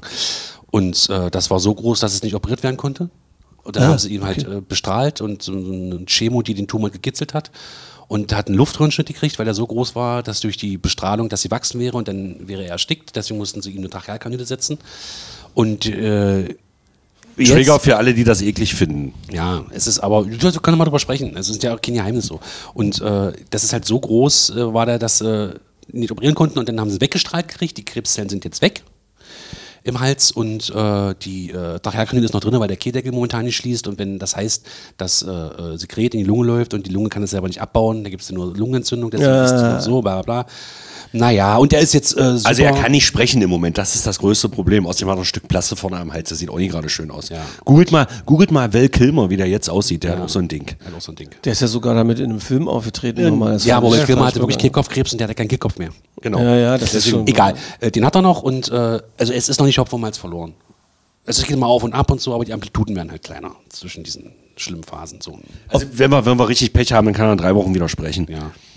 Lass mal so stehen. Das ist die Ja. geilste, Pro ich, äh, die größte, die größte, ich glaube, die größte Liebe, die ihr eurem Papa in diesem Podcast gegenüberbringen könnt, ist äh, so zu erzählen, wie ihr bis jetzt erzählt habt und eine Pointe zu reißen, wie du eben, Sebastian. Naja, das Problem ist, wir gehen einfach so miteinander Was um, weil wir schon immer so, weil wir schon machen? immer so miteinander umgegangen Ja. sind. Der war, der war zur Premiere von, von, von meinem letzten Programm jetzt äh, vor, vor drei Wochen. War Papa da, weil der ähm, so haben wir ihn abgeholt aus äh, seiner Station, wo er da gerade Saß er richtig zwischen den Leuten und so? Ja, ja, Oh, hinten, krass. weit hinten, Ja, aber okay. er saß da. So, und er war da aber in der Pause logischerweise in der Garderobe und mein Bühnenpartner, der liebe Lars Johansen, Grüße, falls du das hören solltest, ähm, saß auch logischerweise mit in der Garderobe und wir haben die ganze Zeit Papa angemacht, so dem Motto, ey, jetzt setz dich mal Ey, gerade der hin. kann sich nicht wehren, ihr Arschlöcher. Naja, wir haben gesagt, Alter, er werden. Ihr seid Rabensöhne. Nein, Nein, der das ist doch einfach unsere Art von. Umgang. Das muss man erleben wahrscheinlich. Wieso? Ach so, er kann sich wehren? Ja, klar kann er sich wehren. Aber er kann ja nicht sprechen. muss ja nicht. Er muss nicht ja gucken. Ach, schmeißt mit Flaschen oder irgendwas? Ach, was weiß ich. Er muss sich, wir bringen dann immer so eine Sprüche, dadurch, dass er halt durch den Hals atmet und sagt, Alter, äh, ich weiß langsam nicht mehr, was ich machen soll. Kissen ins Gesicht drücken können wir dir ja nicht.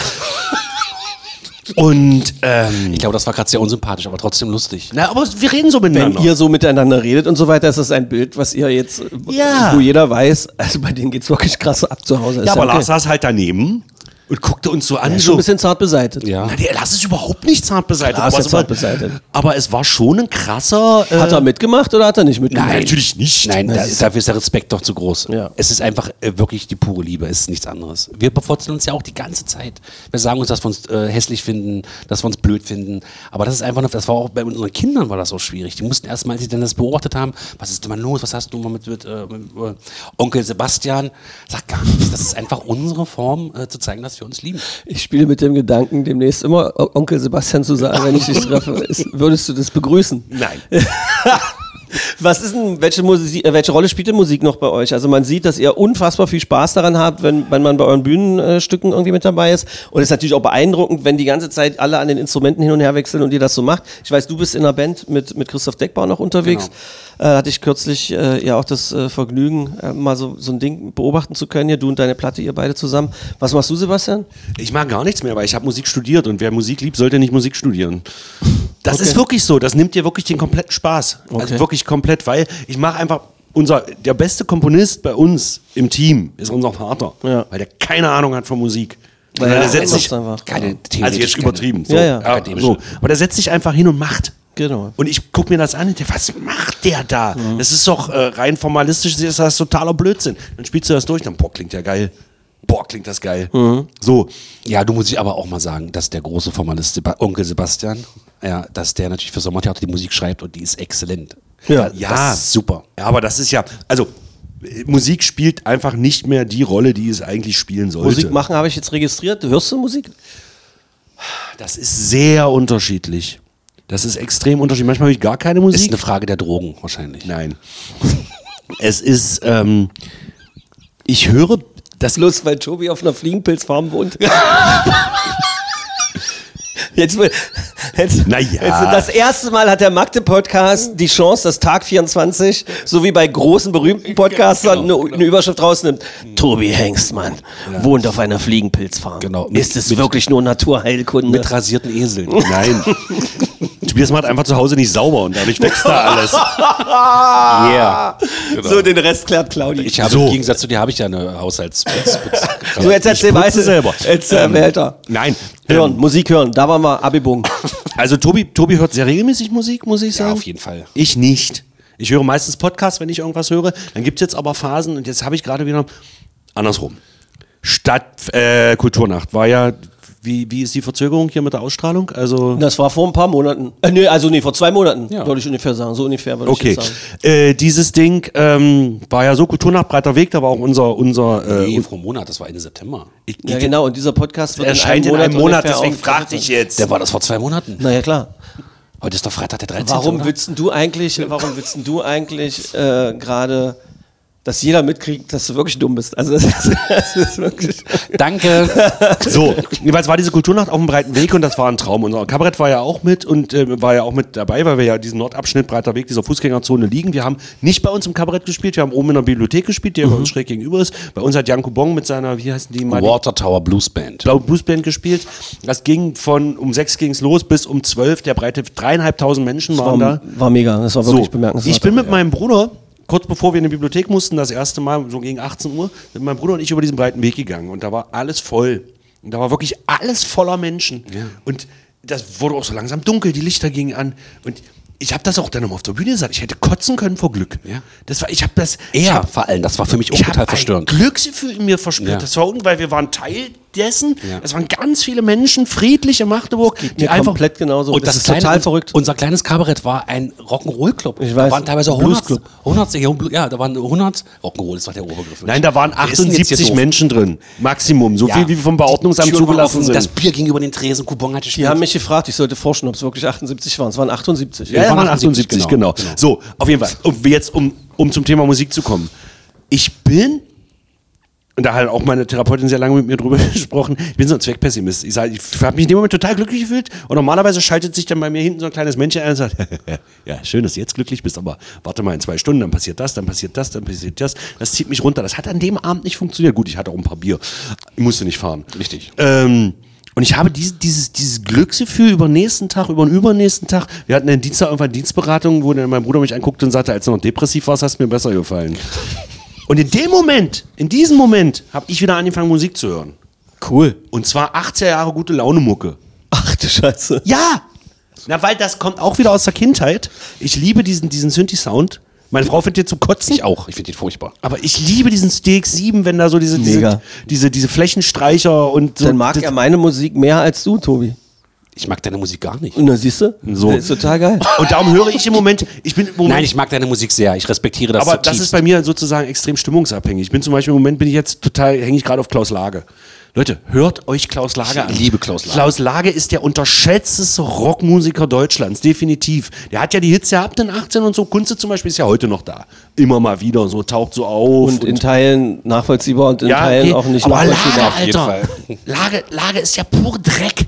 Das ist so geil, was der macht. Das ist ein, das ist ein Kommunist. Monopoly ist eins, ein, ein also es Genau. ist so, ich, ich finde es so witzig, also wenn Monopoly im Radio lief oder auch jetzt noch manchmal läuft und man hört das, ähm, also erstmal, wie konnte eine Musikindustrie Geld verdienen mit der Kritik an der eigenen Existenz so Genau, krass irgendwie. Das super, ist so ja. irre und eigentlich haut er ja allen vor die Nase, was uns jetzt auch umtreibt, die Arm-Reich-Schere, die Art und Weise, dass halt Menschen an den Lenkrädern nicht so richtig irgendwie mit den Menschen, die hier leben müssen, irgendwie zusammenkommen, dass unterschiedliche Sprachen gesprochen werden. Es ist schon krass. Ich glaube, dass Klaus krass, Lage, Klaus Lage. Klaus Lage uns künstlerisch oder irgendwie aus nah, der ist auch so ein Typ aus, aus, aus, aus, aus der Mitte raus irgendwie.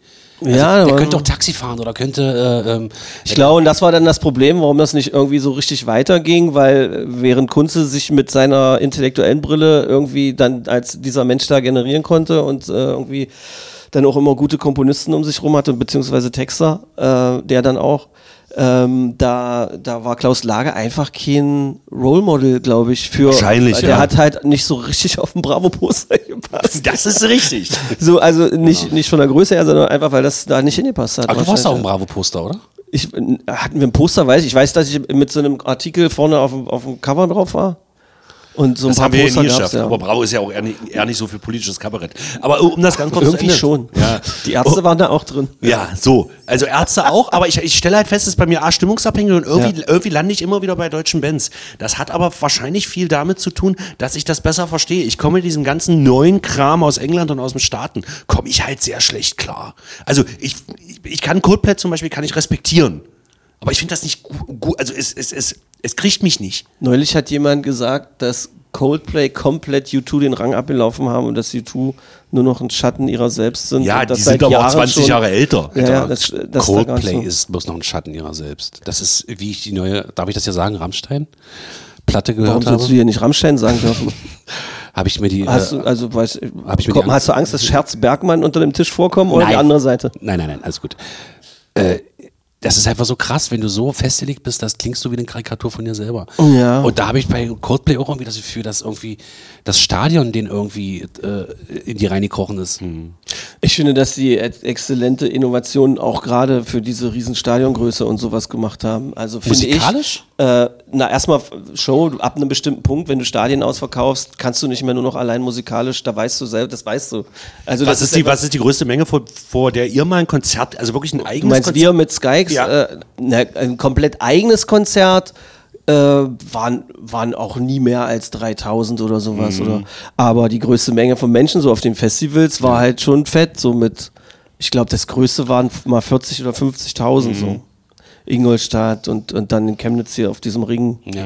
und so weiter. Und vor allem damals noch äh, komplett ohne jeden Plattenvertrag und ohne was, nur weil uns Fritz Rau, die Konzertveranstalterlegende, äh, bei so einem Award gesehen hatte. Und dann haben wir da gespielt. Irgendwie das, ohne was, ohne Hit, ohne Vertrag, ohne irgendwas. Und wie, äh, jetzt mal ganz ehrlich, wie ist das, wenn man auf so einer Riesenbühne rocken? Also das war ja Rock'n'Roll, das war ja das, war ja das, das Abziehbild sozusagen. Also ihr habt ja ist so lustig. Wollen wir das klären, wenn ich mal mit eurem Podcast, wollen wir es lieber da machen, weil ihr seid jetzt hier die Gäste und ich habe jetzt, ich, ich weiß nicht, Naja, ich, mein, nee, ich ja- ich kriege immer die Kritik, erstens, also so über Ecken von mit, du erzählst immer die vier von dir da und so. Und dabei denke ich mir immer, mache ich doch gar nicht. Aber jetzt habe ich gerade den Eindruck, jetzt tappe ich in so eine Falle rein und in dem nächsten Hengstmann-Programm sagst du, und der erzählt nur über sich selbst und nicht. Nein, ich würde Ohne niemals Vertrag. auf der Bühne. Der stand ohne Vertrag, stand er bei, bei Rock am in Ring. seinem Podcast ohne Nachfrage. Stefan, ich würde niemals auf der Bühne über dich reden. Dafür bist du zu uninteressant. So, ja, genau. Ich habe nicht mal eine Stasi-Akte, Alter. So. Äh, Offensichtlich mal. ich wollte auf was Bestimmtes hinaus. Wenn du ähm, sozusagen diese Form von Musik, also die ich, ähm, die, die, die, die, ähm, die, die muss für mich irgendwie erlebbar sein. Ich beurteile Musik nicht danach, wie sie ist oder wie sie konstruiert ist oder was sie wie mit dir macht. sondern was sie mit Was mir macht. will, ja. Und das hat ja ganz viel mit Gefühl zu tun. Ich bin, ich bin ein riesiger Ärzte-Fan, muss ich wirklich sagen. Wenn mich irgendwer fragt, habe ich eine Lieblingsband, würde ich sagen, würde ich immer sagen, die Ärzte. Wahrscheinlich eher auch wegen der, mittlerweile wegen der Ansagen zwischen den Songs, oder? Ja, nee, nein, ich mag die Musik. Okay. Ich mag, also ich bin zum Beispiel der Meinung, äh, wenn, wenn du das so aufteilst, musst du ja bei den Ärzten auch immer machen. Ich bin total auf Farin. Aber ich mag ihn solo nicht. Der funktioniert nur mit Bela B zusammen. Ach, ich, mag die Solo, ich, ich mag die Soloplatten von Urlaub überhaupt nicht, während Ja. ich aber, meine Lieblingsärzte-Titel zu 99% Urlaubssongs sind. Ja, das ist die verrückt beiden halt, ja. Das, äh, So. Aber ich fand, dass er mit dem Racing-Team exzellent funktioniert hat. Ja, aber wie das die Platte auch und äh, ja, also- das ist toll, aber es hat ja auch Gründe, warum es das nicht mehr gibt. ja, weil er, weil er es einmal gemacht hat. Genau. Er hat Kennst du so eigentlich die Story, wie das gekommen ist mit der Soloplatte? Die Ärzte, die Farin Urlaub Solo Platte, Platte. Wie er das bekommen ist? Der hat ja schon ewig mal rum erzählt, dass er das mal machen möchte. Und dann war Rock am Ring Interview hinter der Bühne und dann fragte dann äh, Journalistin, glaube ich, äh, wie sieht's aus, Farin Urlaub, äh, äh, Platte, Soloplatte, kommt die, kommt die nicht? Und dann sagt Bela B, ja, nächstes Jahr im April. Und dann hat Farin, um ihn zu verarschen, das wirklich gemacht. Ja. Okay.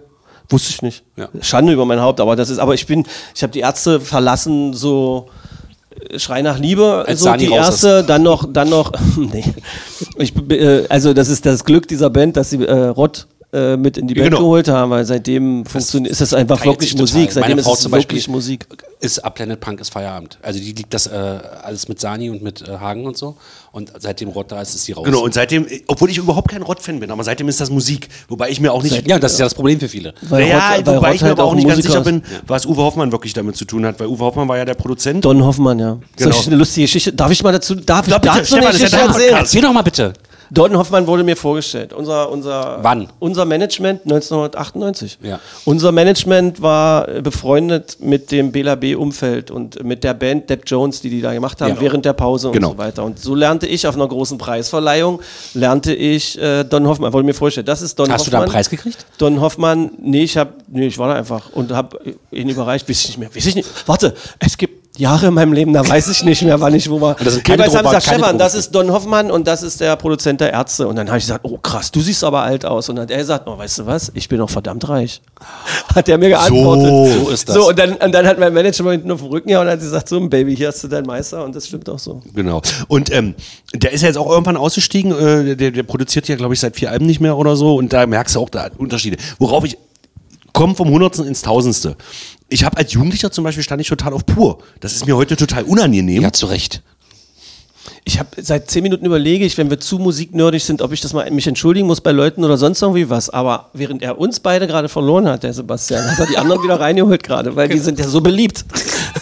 Diese pur. Ähm, auch, aber das war auch nur emotional, weil sozusagen als dummer 16-Jähriger hat mir äh, in Hartmut Engler mit seinen sehr schwülzigen Texten, und da waren es wirklich hauptsächlich die Texte, wobei hör dir mal die allererste Platte von Pur an. Das Problem ist, er war gar nicht dumm und hat es trotzdem gehört. Wir sind, wir haben ja mal mit Pur zusammen, pur zusammen gespielt. Oh, ernsthaft. Und ist äh, Engler wirklich so ein Arschloch? Ta- ich Es sag mal, das ist ja weiß- öffentlich. Erstmal würde man sowas nie irgendwie sagen und mittlerweile müsstet ihr beide aufgrund Stefan, der privaten? Besprechungen mit Menschen, die ihr dafür bezahlt, dass sie sich um euren Kopf wünschen, äh, müsst, äh, kümmern müsstet, ihr wissen, man sagt nicht pauschal, jemand ist bescheuert oder doof oder Arschloch. Das ist richtig. Der, äh, der war schon komisch. Ich hatte auch seltsame Dinge, äh, die ich ja beobachtet habe mit ihm hinter der Bühne. Aber lustig war, dass damals äh, ging das gerade los so mit Funkmikros und allem möglichen Kram. Und unsere Crew hatte darum gebeten, äh, äh, mir ein Funkmikro zu geben. Ich durfte aber nicht mit Funkmikro spielen. Da, damals war das noch ein bisschen anstrengender mit den ganzen Frequenzen Ja, ja. und so weiter. Und unser Bühnen, also dieser Tourbegleiter, der sagte, Leute, gebt dem Mann ein Funkmikrofon, weil ihr habt alles schon hier aufgebaut. Es war schon alles von pur aufgebaut und so. Das war im Stadion von Hessen-Kassel. Ja. Dachte Hessen waren auch ungefähr 30.000 Leute da. Und dann haben wir, vor uns spielte eine Band, dann spielten wir und nach uns dann pur direkt. Und äh, das sollte auch so fließend übergehen. Und dann bin ich da über die Bühne, wie ich immer so über die Bühne gehirscht bin und so weiter, weil viel Emotion damals noch drin war. Und dann kletterte ich wieder an der Traverse hoch und hatte mit diesem Kabelmikrofon und hing oben an der Traverse und guckte auf dieses Tag der Hessen-Ding, irgendwie so ungefähr 15 Meter oder 10 Meter über der Bühne. So groß sind die Dinger ja. Und guckte an der Leine von meinem Mikrofon runter und da hing fein säuberlich aufgeknibbelt die gesamte Pyro-Show in der Frontlinie von Purt schon dran.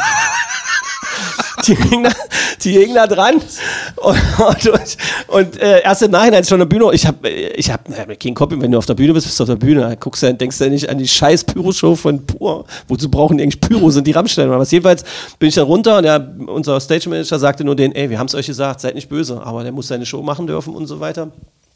Dann mussten die das alles wieder hinknibbeln, verzögerte sich alles und so weiter. Und ich wollte dann aber auch pur mal live sehen. Also ich wollte dann sehen, was diese Faszination ausmacht und so weiter. Und ähm, stand dann. Stand dann bei den ersten zwei Songs mit so einem Handtuch über dem Kopf und so mit irgendeinem Kumpel von der Band stand ich an so einem Pult irgendwie und äh, stand da so und tippte so drauf rum und fand das schon bemerkenswert, weil die gehen auf die Bühne und zwei Stunden lang singen alle mit. Die brauchen ja gar nichts selber machen. Ja. Das ist halt völlig absurd und das hat mich schon sehr beeindruckt und war damals dann schon dann doch so professionell unterwegs, dass ich dann sagen konnte, das ist ja Wahnsinn, das ist ja Wahnsinn, einfach was die da und wie die es gemacht haben. Und dann kriegte ich von hinten einen Schlag auf den Kopf. Und das war der Pyrotechniker vom Pur, weil das Pult, an dem ich lehnte, war das Pyropult. Und du hast es aktiviert? Und, nee, und er hat gesagt, nicht, dass du die Scheiße vorher kaputt machst. Willst du es jetzt abfeuern oder was? Und dann musste ich, dann bin ich einfach weg. Und das war das Ende meiner Beziehung zu Pur. Ja, und heute bin ich halt so drauf und deswegen jetzt diese riesen, dieser riesen Umweg, also diese, diese Emotionalität habe ich mir bewahrt. Während Tobi hat ziemlich, ähm, ziemlich, du bist halt wirklich Neil Young und, und Blumfeld und äh, so diese Die schlechtesten Platten von, von, Dylan. von Bob Dylan findet Das er gut und die besten findet er scheiße. Aber So. das ist, warte, das ist aber eine andere Diskussion. So Genau. ein Blödsinn, was du hier erzählst. Genau. Ja, ich dachte, ich habe das Jan Thema mit Coupon? Absicht angesprochen. Jan Coupon. Dass Liebe mich, heute, dass mich heute gutes Handwerk, glaube ich, unglaublich emotionalisiert. Nehmen wir mal zum Beispiel, ich, äh, was ich auch aus dieser, dieser Kulturnacht mit, mit, Das ist mit schon ein Gag, aber ich. Warte, deswegen, weil mich Tobi, halt jetzt einfach die Fresse, dein Bruder will was Kluges sagen. Ich habe den gerade schon viel zu lange unterbrochen. habe, ähm, ich, ja, was, ich, was ich aus dieser Kulturnacht mit rausgenommen habe, ist zum Beispiel äh, ein Song von 2008. Wo ich, wo dich der wirklich alt fühlst, das ist If a Song Would Get, Get Me You von Marit Larsen, wenn dir das Ja. spontan was sagt. Und der ist, das ist so eine ganz normale Popballade, also Popsong. Ja, Mit Tempo, Popsong. So, das ist alles okay, so schön mit Akustikgitarren und so. Aber harmonisch ist das Ding so, dass die so eine ganz normale, ähm, so eine ganz normales Harmonieschema aufbaut, wie das halt so ist. Und dass du gut mitsingen kannst und das fetzt und das ist schön aufgebaut. Und dann bricht die das immer am Ende des Refrains, bricht die das und geht, jetzt wird's ganz kurz nerdig, geht über einen über einen Sekundenvorhalt in die Dominante zurück. So. Das machen ganz viele. Dadurch hast du, dadurch hast du so eine, so eine Bruchstimmung da drin und dann geht's halt mit der Strophe weiter. Super. Aber So redet man übrigens über emotionale Popmusik, wenn man Ja. Musik studiert hat. Genau, und das äh, erzeugt bei meinem Bruder eine Erektion. Moment, das ist noch nicht der Punkt. Das machen viele. Marit Larsen macht aber folgendes. Was das mit der mit der sekundendominanten Übergangsphase oder mit der Erektion? Unterhalte ich mal mit deinem Bruder, der äh, kann Ja, Klavier okay, spielen. gut, Ja? danke. So. Ähm, auf jeden Fall macht die dann zum Schluss, wenn, wenn sozusagen diese, diese Zwischenbridge fertig ist und dann geht's wieder in den Song rein und dann geht's in den Refrain wieder rein und dann macht die diesen Bruch zum Schluss nicht, sondern geht, bleibt in diesem normalen Popschema drin und dadurch treibt dieser Song zum Schluss, Ja. treibt ja in eine Richtung, wo ich, ich habe wirklich, ich habe im Auto gesessen, bin zurückgefahren, habe den Song gehört und habe den sieben oder achtmal am Stück laut gehört und habe den laut mitgesungen. Sowas kennt der gar nicht. Das Ding ist, das Ding ist, jede Pointe und jedes Lustigmachen verbietet sich in diesem Moment, weil das, was du da gerade erlebst, ist nämlich genau das, was Musik ausmacht. Genau. Und das ist das, wovon ich mittlerweile überzeugt bin und was ich auch immer vor mich hin betend äh, dahin agitiere. Egal, welche Musik du gut findest. Irgendwie. Und egal, wie viele Leute dir sagen, wie scheiße das ist, wenn du ein Bauchkritzeln hast Ja. oder eine Gänsehaut oder sowas, also mal von inhaltlichem Nazi-Scheiß und Ja, ja, klar. das alles abgesehen, aber wenn das was mit dir macht irgendwie, dann ist es die Wahrheit. Dann ist Es ist die einfach Wahrheit, die es ist Wahrheit. okay, außer bei den Amigos. Alles andere ist cool. Ja, das ist, das ist ja, das ist ja das, was ich meinte, weil da ist textlich und auch, es gibt zu viel Zeug. Aber wie gesagt, also was mich da wirklich triggert, ist, ähm, ich weiß, was die macht und das finde ich genial. Also, ich weiß, was. das ist so, das ist so. Marit Larsen kriegt eine Mail von Sebastian Hengstmann. Ich weiß, was du im Studio gemacht hast. Es ist auf mehreren Ebenen verstörend. Es ist richtig verstört und das Ich Ding ist, jetzt- wir verlieren jetzt wirklich gleich noch mehr Zuschauer, Okay, pass äh, auf, dann, Zuhörer. dann setze ich jetzt noch einen drauf. Ja, so, pass auf. Und zwar habe ich jetzt mit meiner Frau gerade Only Murders in the Building geguckt. Das habe ich jetzt gerade bei uns im Podcast schon erzählt. Ist mir jetzt aber scheißegal, schneidet's raus. Ähm, Ja, jetzt hat's halt Hörer. so, Only Murders in the Building ha- haben wir geguckt.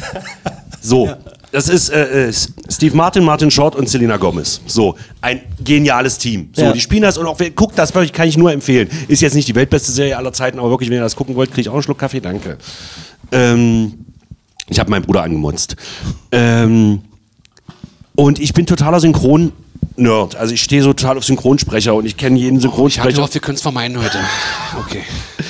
Und wie Michael Pan, der Sprecher von Martin Short, wie der Martin Short ähm, spricht, das ist, Michael Pan hat selber mal in irgendeinem Interview gesagt, der Schauspieler, auf dem er am besten drauf liegt, so heißt das in der Synchronbranche, ist Martin Short, weil der alles so spielt, wie Michael Pan das auch spielen würde. Und wie der auf dem drauf liegt, wie der den spielt, wie der, wie die, diese beiden, also das ist ja nicht die echte Stimme von Martin Short, aber wie der in Martin Short aufgeht. Ich habe vor diesem scheiß Fernseher gesessen, ich habe angefangen zu heulen.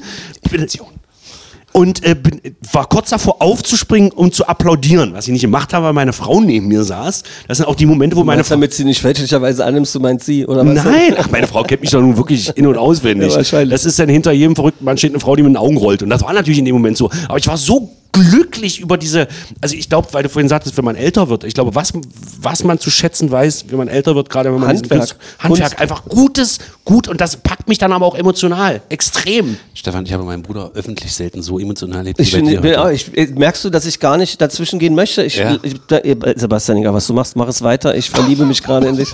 Es ist halt wirklich, äh, das ist wirklich toll. So, was, soll ich mal mit einem Cut machen? Soll ich mal einen Cut machen? Wir machen mal einen Cut. Ey, Wir ihr, machen ihr einen macht Cut. ein Buch. Was? Ihr, ihr bringt ein Buch raus. Ja. 1. November. Also das hat mich emotional so mitgenommen. Nein.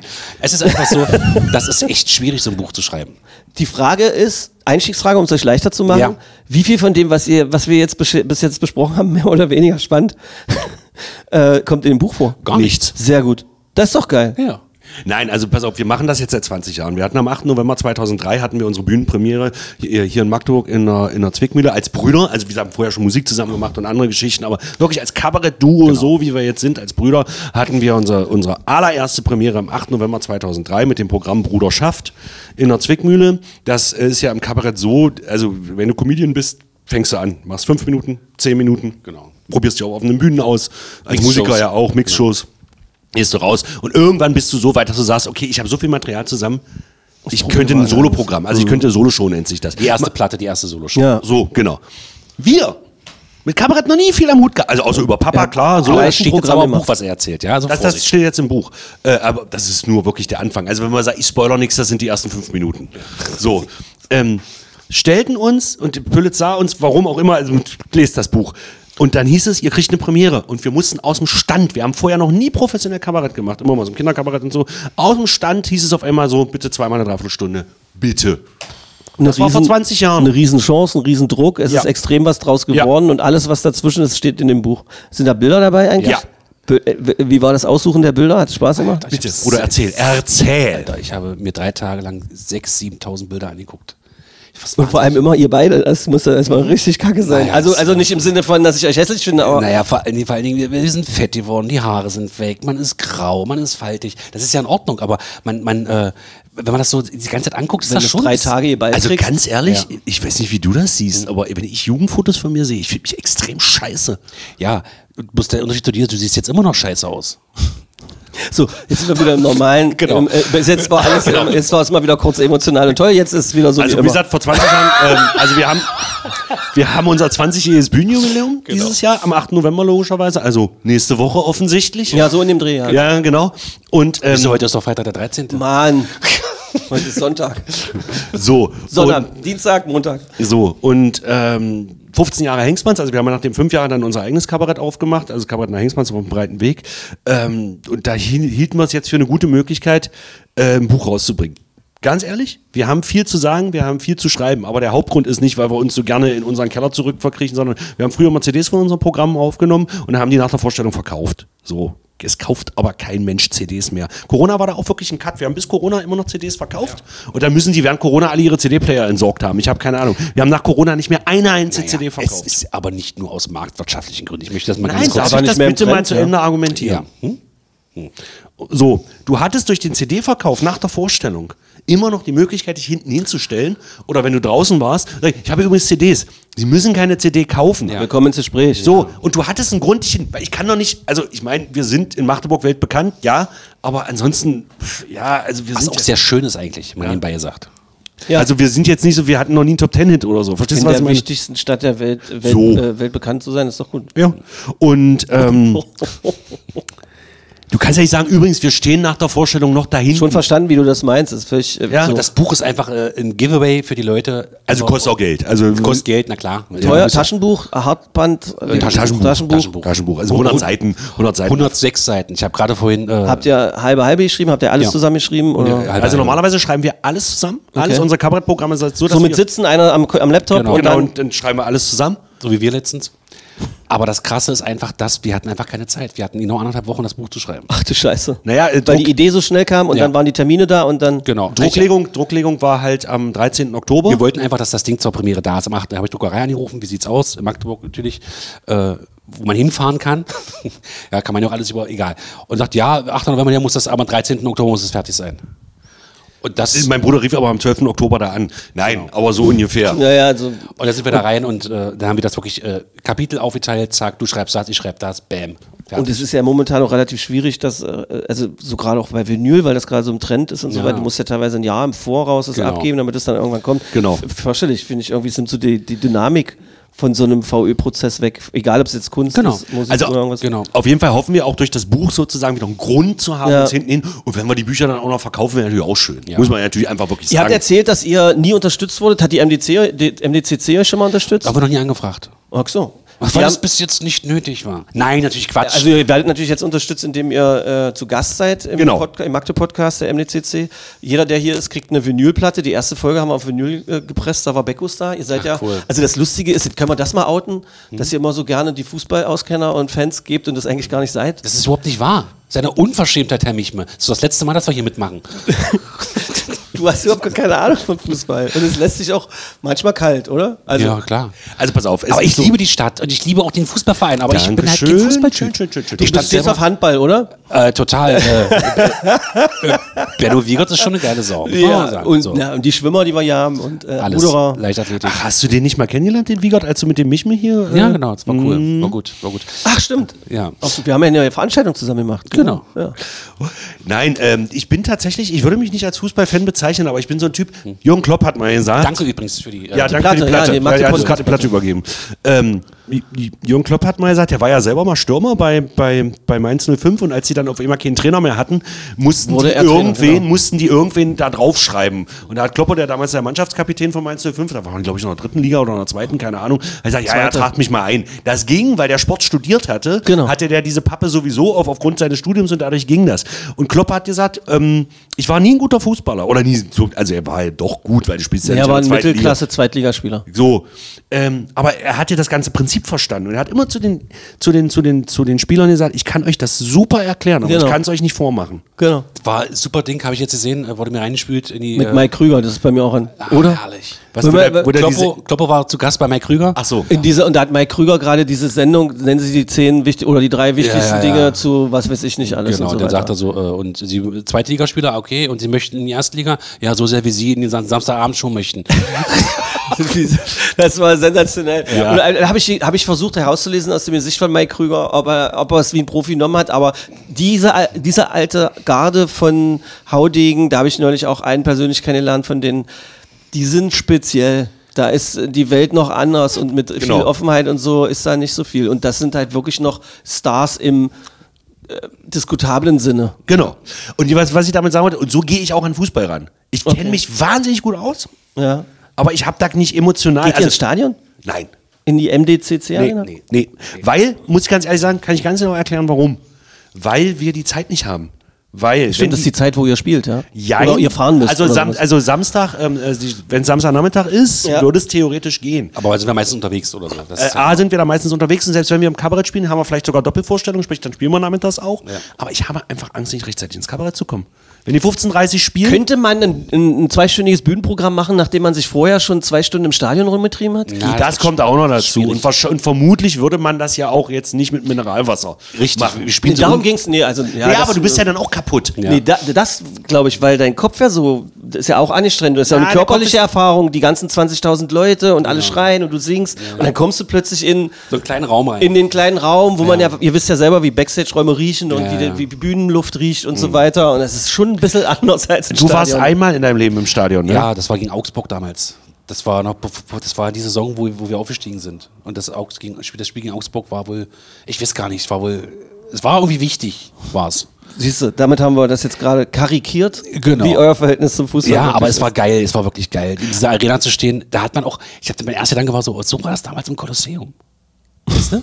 Immer ohne Scheiß jetzt. Ja, nur, dass äh, keiner stirbt. Genau. Naja. Nee. Ähm, was ich damit sagen wollte, ist, ich kann ja Fußball, ich, ich, ich, ich kann sogar, wir haben es doch jetzt begriffen. ich kann sogar ein Spiel lesen. Aber es, also, also nicht, ich bin jetzt kein Experte, aber ich kann mich mit Spielzügen aus. Ich weiß, wie Tiki-Taka damals funktioniert hat. Ich weiß, warum Löw damals äh, die, Wer? die, die, genau, warum die Nationalmannschaft unter Löw am Anfang so gut war und warum wir 2014 Fußball-Weltmeister geworden sind und dann jetzt 2018 und, und so weiter, warum das jetzt Weil alles so Schweinsteiger bis zum Schluss durchgehalten hat, Alter.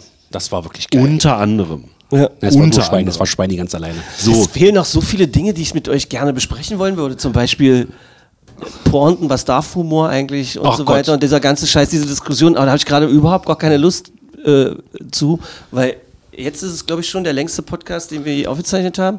Das war aber zu erwarten. Darf ich noch einen Satz sagen zum Buch? Und deshalb wusste ich, das ist eine Information, die wird dich freuen. Die nimmst du bitte mit in die Produktion, um es jetzt hier in der Sendung zu sagen.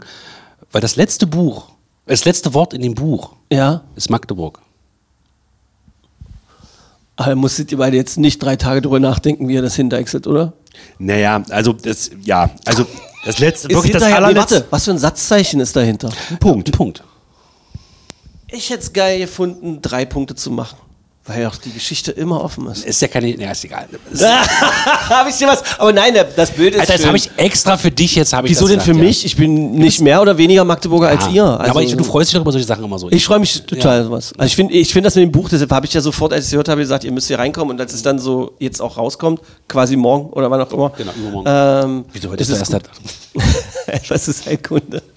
ähm, pass mal auf, so viele Trigger-Sachen waren, glaube ich, gar nicht dabei. Also zumindest haben wir uns alle so in Rausch geredet, dass wir es nicht gemerkt haben wahrscheinlich irgendwie.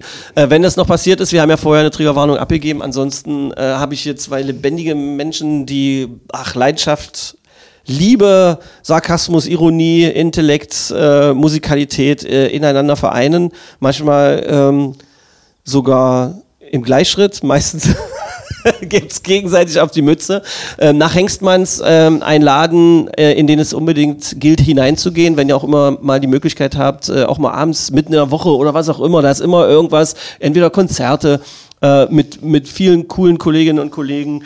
Äh, die Stücke, da brauche ich gar nicht drüber reden. Man muss nicht immer auch nur eine Premiere sehen, weil eigentlich ist es viel wichtiger, dass man sich mal Stück 2, also Aufführung 2 oder 6 anguckt. Ähm, weil Wenn wir es schon können. das haben die, genau, die Sommertheater brauche ich gar keine Werbung. Die sind eigentlich immer ausverkauft, oder? Ja, letztes Jahr war super. Das war wirklich. also da brauche ich euch auch, gebt euch lieber Mühe, dass ihr da pünktlich Karten kriegt, weil das ist für einen Künstler und eine Künstlerin einfach auch leichter zu arbeiten, wenn man weiß, Vorverkauf. okay, der Vorverkauf läuft gut und so. Äh, lieber Tobi, lieber Sebastian, danke äh, für den Einblick.